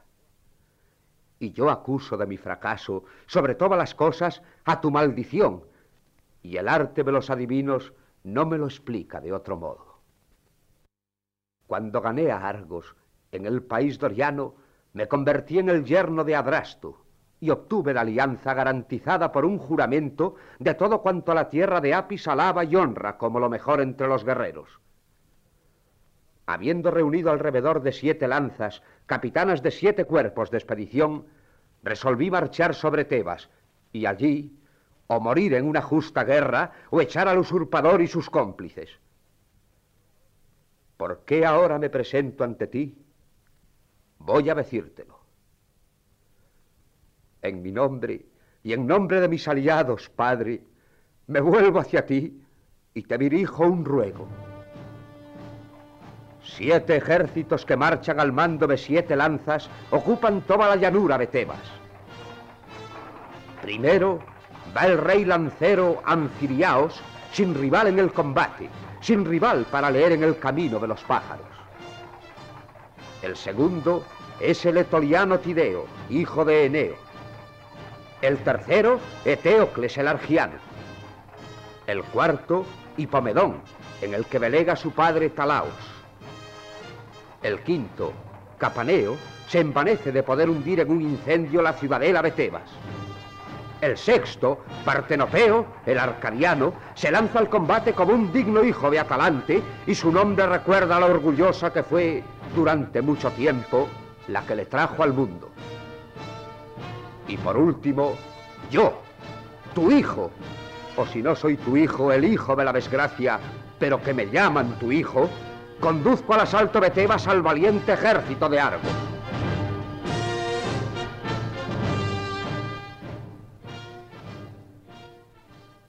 En nombre de tus hijas, en nombre de tu vida, Padre, te lo suplico, y todo ese ejército conmigo, y te conjuro no hacer pesar más sobre mí tu cólera en el momento en que me precipito para castigar a mi hermano que me ha expulsado, que me ha echado de mi patria. Si debemos fiar en los oráculos, uno de ellos ha predicho que en las manos de tus protegidos estaría la victoria. Por nuestras fuentes, por los dioses de nuestra familia, te lo ruego. Escucha mis razones, déjate convencer, ya que soy un mendigo y un extranjero, y tú eres también un mendigo y un extranjero. Los dos andamos halagando a los demás para vivir. El mismo genio preside nuestra suerte. Sin embargo, el otro reina en nuestra casa, oh desgracia, y se muestra orgulloso y se ríe por igual de los dos. Pero si tú me asistes en mi propósito, en poco tiempo y con poco esfuerzo, le reduciré a la nada. Entonces te estableceré de nuevo en tu casa y yo tomaré en ella mi lugar después de haberle echado a él. Si tú sostienes mi causa, podré envanecerme de obtener el triunfo. Sin ti, no tengo ni siquiera fuerza para salvar mi vida. Consideración al rey que te ha enviado a este hombre, Edipo, No dejes que se marche sin responderle lo que juzgues conveniente. Sea. Pero sabed, notables de este país, puede considerarse dichoso de que haya sido Teseo quien me lo ha enviado y me haya rogado que le conteste. De lo contrario, no hubiera oído el sonido de mi voz. Se irá satisfecho aunque enterado de cosas que no alegrarán jamás su vida. Infame. Cuando tú ostentabas el cetro y el trono que hoy en Tebas ostenta tu hermano, echaste a tu propio padre. Sí, me echaste. Hiciste de mí un sin patria, cubierto con estos harapos cuya vista te hace llorar, ahora que tú también conoces la adversidad. ¿De qué sirve que llores por mis males? Yo tengo que soportarlos mientras viva en recuerdo de un hijo parricida. No me entregaste a la miseria, no me exilaste. No es por tu culpa por lo que arrastro una existencia errante día tras día, mendigando mi pan. Si no tuviera mis hijas para alimentarme, si solo te hubiera tenido a ti, ya no existiría. A ellas les debo el seguir viviendo, les debo el poder subsistir todos los días. Comparten mis fatigas como hombres. Vosotros dos no sois hijos míos. Pero pronto la mirada divina que te vigila te vigilará más que nunca si tus batallones se precipitan hacia la ciudadela de Tebas. No tienes ninguna probabilidad de destruirla. Antes, como víctima impura, caerás bajo los golpes de tu hermano y él bajo los tuyos. Estas imprecaciones las he lanzado ya contra los dos. Hoy todavía las llamo en mi ayuda para enseñaros a honrar a vuestros padres y lo que cuesta despreciar a un padre ciego. Vuestras hermanas no han actuado así. Por eso estés sentado como un mendigo o en un trono, mis imprecaciones son más fuertes que tú, si es verdad que la justicia eterna está junto a Zeus guardando las antiguas leyes. Vete a tu perdición, escupido, rechazado por tu padre, tú, el más infame entre los infames. Llévate las maldiciones que lanzo sobre ti. Que jamás vuelvas a conquistar la tierra de tu patria. Que jamás regreses al valle de Argos. Que tu hermano que te ha echado te mate en el mismo instante en que tú le matarás a él. Yo te maldigo. Invoco contra ti las odiosas tinieblas del tártaro, vengador de los padres. Que vengan a apoderarse de ti. Invoco a las divinidades de este lugar. Invoco a Ares, que ha vertido en vuestros dos corazones ese inexplicable odio.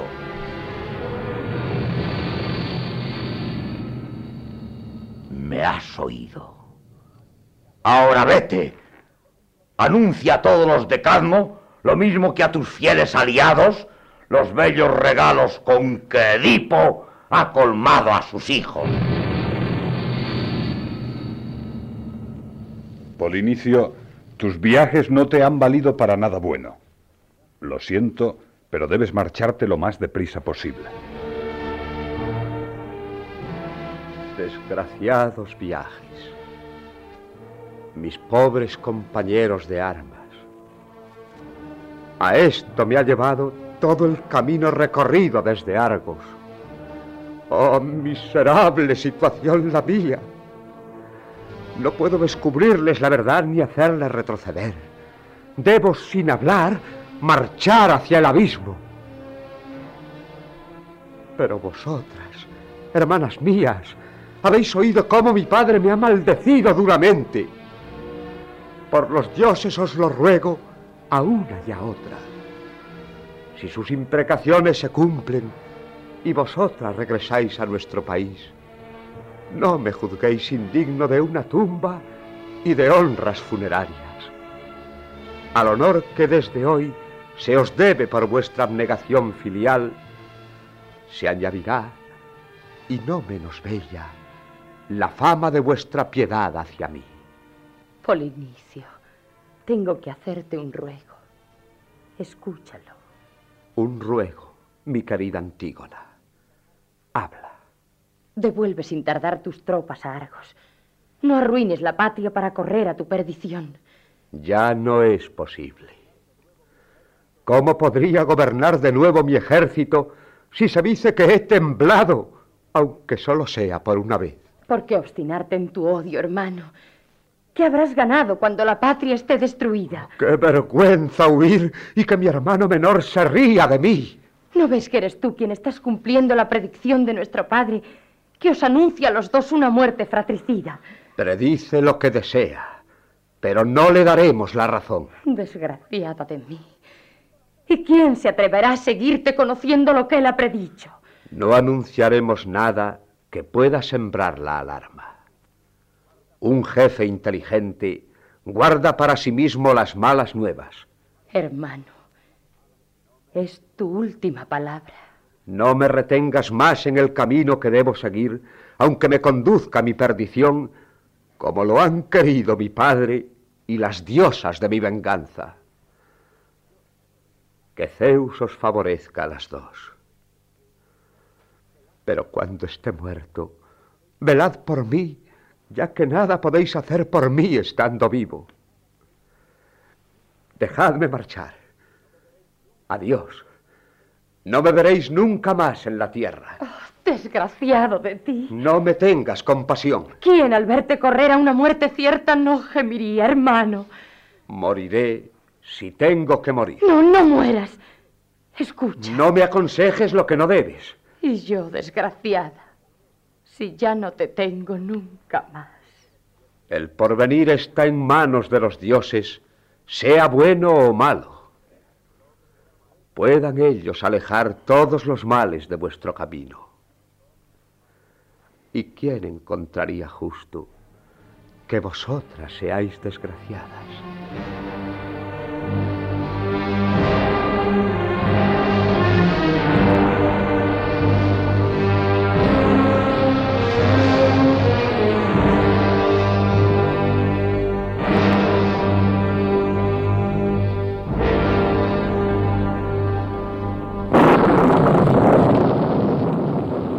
Una nueva catástrofe se abate sobre nosotros pesadamente a causa del extranjero ciego. ¿O es algún signo del destino? Ya que de un decreto divino que haya quedado sin efecto, no conozco el ejemplo. El tiempo no deja de mirarnos cuando eleva hoy esto, mañana aquello. Un nuevo rugido en el éter. ¡Oh, Zeus! Oh, hijas mías, hijas mías, si alguno del país pudiera traerme aquí a Teseo, el mejor de los príncipes. Padre, ¿cuál es tu designio al hacerle venir? El trueno alado de Zeus. ¿Le oís? Me llama ya hacia la casa de Hades. Daos prisa, id en busca del príncipe. Escuchad, escuchad cómo resuena este enorme, extraordinario rugido que Zeus nos lanza. El terror me invade, mi corazón se encoge. De nuevo el relámpago ilumina el cielo. ¿Qué acontecimiento va a enviarnos? Tengo miedo. Jamás en vano surge, jamás sin que estalle una desgracia, oh profundidades del cielo, oh Zeus. Oh, hijas mías, ya ha llegado el fin asignado a la vida de vuestro padre. Nada puede ya desviarle. Lo sabes, pues. ¿Por medio de qué signos, padre? Lo sé. Pero que se den prisa, os lo ruego. Que se den prisa en llamar al rey. Otra vez. Por todas partes a nuestro alrededor, el rugido rueda y se prolonga. Piedad, oh Dios. Piedad. Cualquiera que sea el don que a mi tierra materna traigas en el seno de esta oscuridad. Júzgame bien. Y si es cierto que he mirado a un maldito, Haz que no reciba por ello una funesta recompensa. Zeus, soberano, hacia ti elevo mi voz. ¿Y el rey? ¿Se acerca? Hijas mías, me encontrará en vida aún y dueño de mi pensamiento. ¿Qué secreto quieres depositar en su memoria? A cambio de sus bondades, quiero, fiel a mi promesa, honrarle con una gracia que no será vana. ¡Corre, hijo mío! ¡Corre! En el fondo del valle sacrificabas un toro a Poseidón, el dios de los mares. ¡No importa! ¡Ven! Nuestro huésped quiere honrarte. Y a la ciudad, y a nuestros amigos, con una gracia digna de tus bondades. Date prisa, oh rey.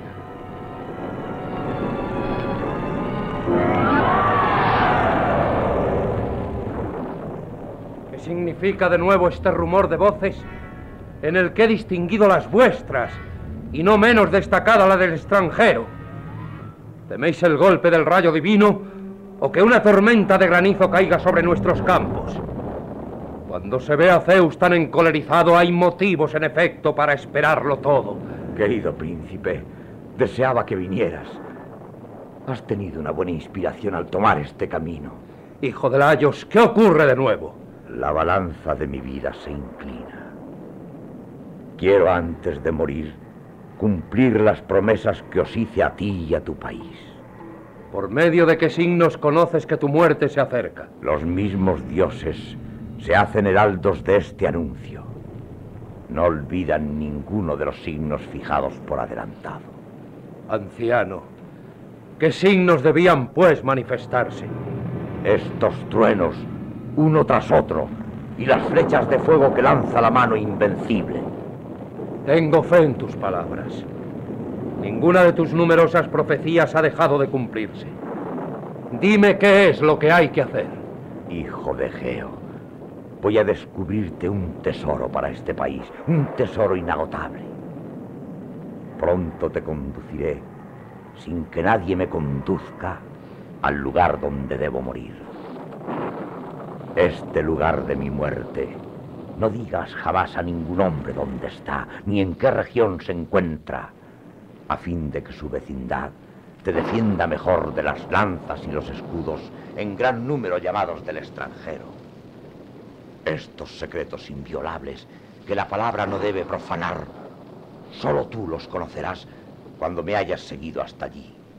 No los revelaré ni a ninguno de los ciudadanos aquí presentes, ni siquiera a mis hijas, a pesar del amor que siento por ellas.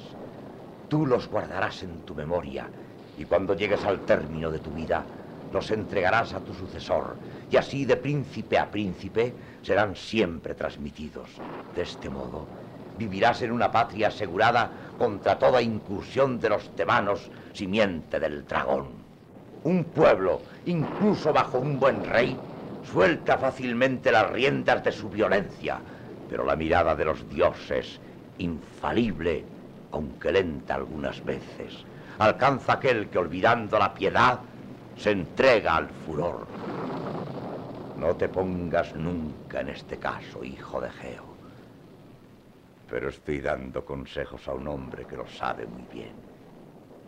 Vamos al lugar que te he dicho, ya que la llamada del Dios me urge. Hijas mías, seguidme.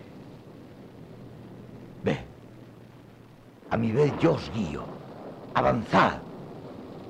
No, no me toméis de la mano. Dejadme que encuentre yo solo la santa tumba que el destino me asigna en este país. Por aquí. Por aquí. Por aquí me conduce Hermes, conductor de las almas, y la diosa subterránea. Oh luz, tiniebla a mis ojos. En otro tiempo te poseí. Hoy, por última vez, bañas mi cuerpo. Voy hacia el fin de mi vida. Hades la cubrirá con su sombra. Vamos, oh tú, el más querido de los príncipes, sobre ti, sobre tu comarca, sobre tus hombres, llamo a la felicidad. Felices Acordaos de mí después de mi muerte y la fortuna os sonreirá siempre.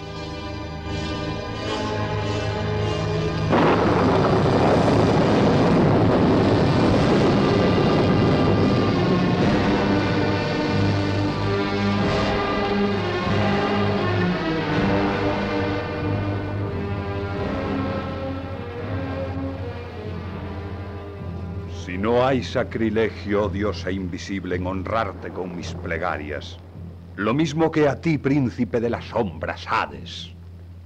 Hades, os lo suplico, que sin fatiga y sin sufrimiento el extranjero llegue al término de su destino, al país misterioso de abajo sobre la playa de los muertos, a la estancia estigia. Tantas penas inmerecidas cayeron sobre él, que si la voluntad de un dios le liberara, sería justo.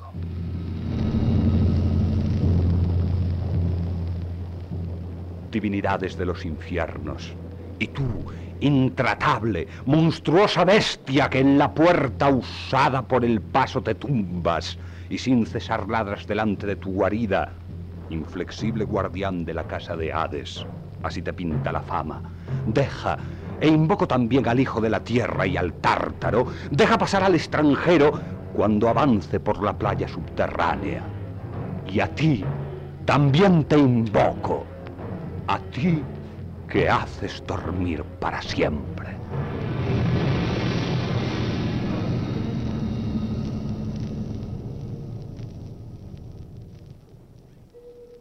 Ciudadanos, algunas palabras me bastarán para anunciaros que Edipo ya no existe.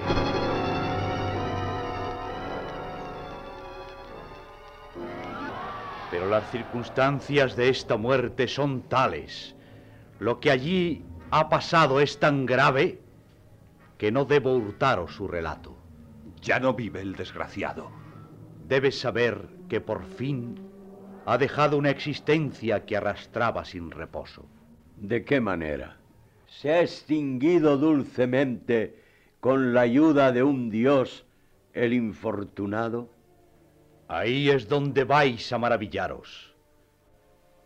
Se ha puesto en marcha, tú lo has visto, sin que ninguna mano amiga le guiara.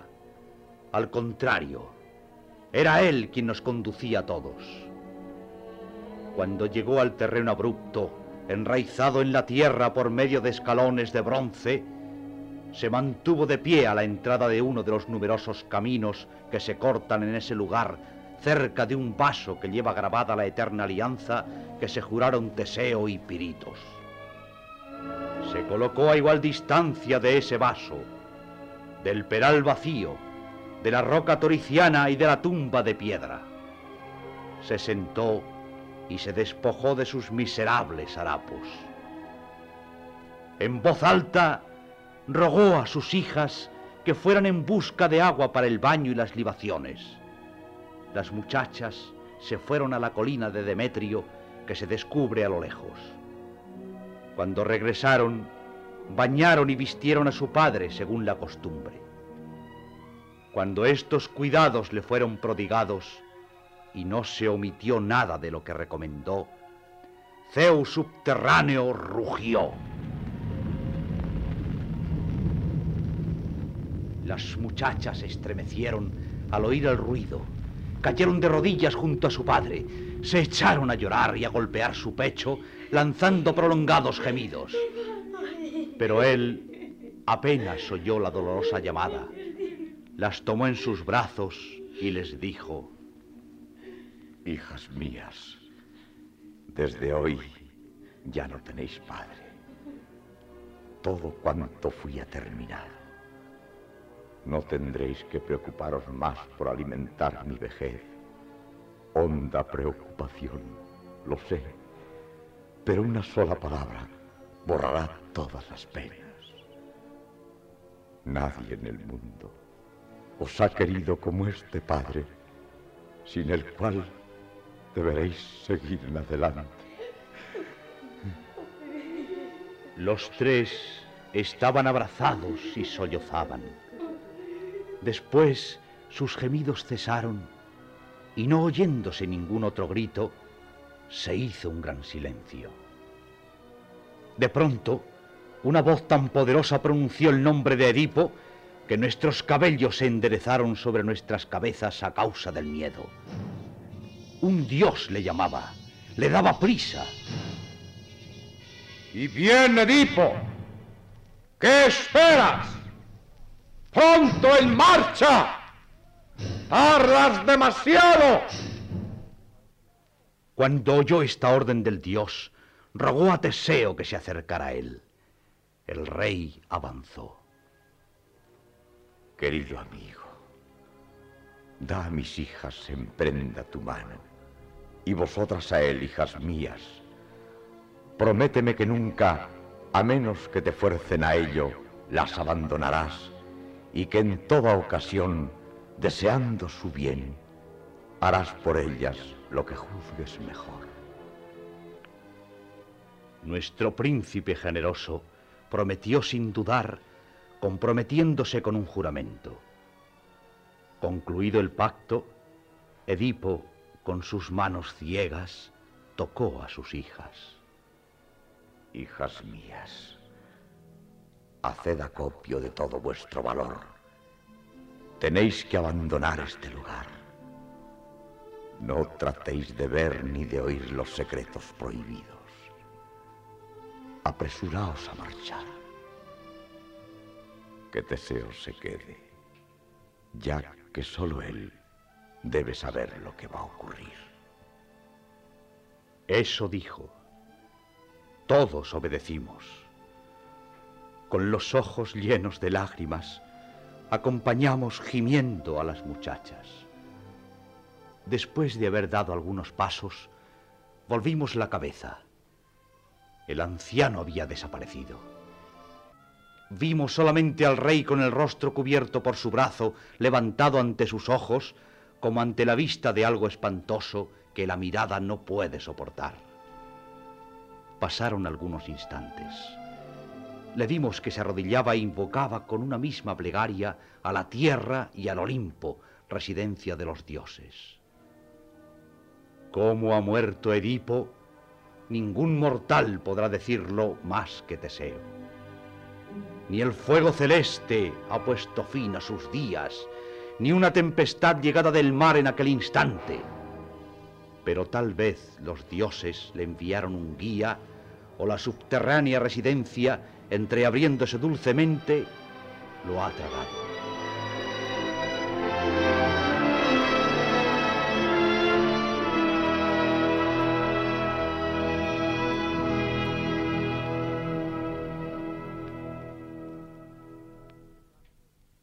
En todo caso, no ha sufrido. Ha dejado la vida sin un lamento, sin una enfermedad que le torturara brevemente, como por un milagro. Es posible que creáis al oírme que estoy algo trastornado, pero peor para los que lo piensen. No me justificaré. ¿Dónde están las muchachas y nuestros amigos que las han acompañado? No muy lejos de aquí. Escuchad. Los lamentos que oís nos anuncian su llegada.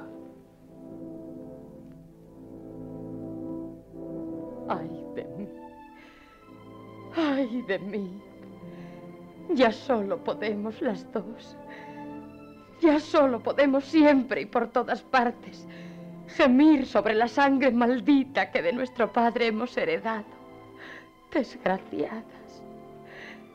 Nosotras cuya vida solo presidían de una manera constante las penas. ¿Qué cosas más increíbles tendremos que relatar aún de las que fuimos las dos testigos? Las dos víctimas. ¿Qué ocurre? Podéis adivinarlo, amigos. Se ha marchado. De la manera más envidiable. En efecto, ni la guerra ni el mar le han asaltado, sino que las regiones invisibles le han cogido y se lo han llevado con gran misterio. Desgraciado. Y nosotras dos. Una noche mortal desciende sobre nuestros ojos.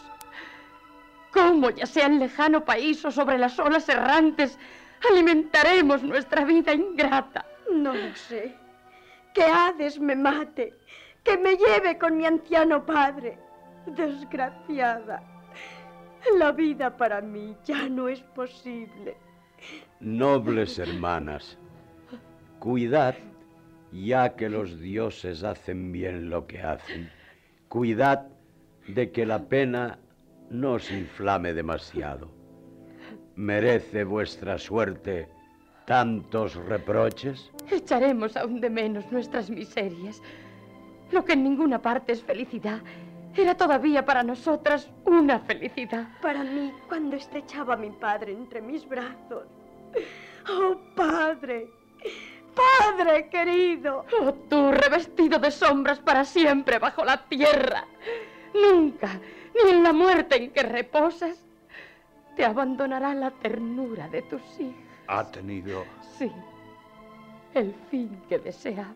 ¿Cómo ha muerto? En el lugar señalado, sobre tierra extranjera ha muerto. Tiene su lecho para siempre en los oscuros infiernos. Y sin embargo, nos deja luto y, y lágrimas. Las ves surgir de mis ojos. Oh, Padre, estas pobres lágrimas. ¿Qué hacer? Yo ya no lo sé, desgraciada, para disipar mi dolor obsesionante. Oh, quisiste morir en tierra extranjera, pero ves cómo has muerto lejos de mí y solo. Desgraciada, ¿qué destino nos espera, hermana y amiga, sin él, solas en el mundo? Oh, puesto que un feliz desenlace ha puesto fin a sus días, amigas, cesad en vuestras penas, pues a la desgracia no hay ningún mortal que resista. Querida hermana, vamos allá abajo. ¿Y qué haremos allí? Siento el deseo. ¿De qué? De ver su hogar en la tierra. ¿Su hogar? El de nuestro padre. Oh, desgraciada. Pero lo querrán los dioses. Piensa. Oh, siempre las objeciones. Pero... ¿Qué? Ha desaparecido sin tumba, lejos de toda mirada. Llévame allí y mátame en el mismo lugar. ¡Ay de mí! Infortunada. ¿Y dónde iré yo, dos veces abandonada, a arrastrar mi dolor y mis días? Amigas, no tembléis más. Pero, ¿dónde huir? El que ha huido ¿Qué quieres decir? es para vosotras la amenaza del porvenir. Pienso ¿Qué pensamiento es el tuyo? que debemos ir hacia nuestro destino, pero que no tenemos medios para volver a casa. No te preocupes, La desgracia se ha apoderado de nosotras. ya erais presa de ella. Ayer sin remedio, hoy todavía peor. Un océano de males fue vuestro patrimonio. Es tristemente cierto. Así es. Ay, infelices. ¿Dónde iremos, oh Zeus? ¿Quién sabe hacia qué porvenir nos empuja aún el destino? Hijas mías, ya basta de gemidos. No hay que afligirse por aquellos que en la tumba conservan el agradecimiento de todo un pueblo. Ello desagrada a los dioses. Hijo de Geo, nos arrodillamos ante ti. ¿Cómo puedo serviros, hijas mías? Quisiéramos contemplar con nuestros ojos la tumba de nuestro padre. Los dioses se oponen, Es cierto eso, rey de Atenas. queridas niñas. Vuestro padre me ha recomendado que impida que nadie se acerque a esos lugares ni revele el santo sitio donde reposa. Mientras yo observe esa prescripción, me ha afirmado, la desgracia no caerá sobre este país. Mientras él estaba hablando, un dios nos escuchaba, y el servidor de Zeus, que todo lo oye, el juramento de cumplirla que yo le hice. Si tal fue la voluntad de nuestro padre, eso basta. Ayúdanos, pues, a regresar a nuestra antigua Tebas, donde tal vez podamos impedir la cruel guerra entre nuestros hermanos y que éstos se den mutuamente la muerte. Así lo haré. Y todos los servicios que pueda haceros, así como al que acaba de bajar bajo tierra. No me cansaré nunca de prestároslos, porque no soy un ingrato. No lloréis más. Dejad que vuestros lamentos duerman. Reposad en la fe de Teseo.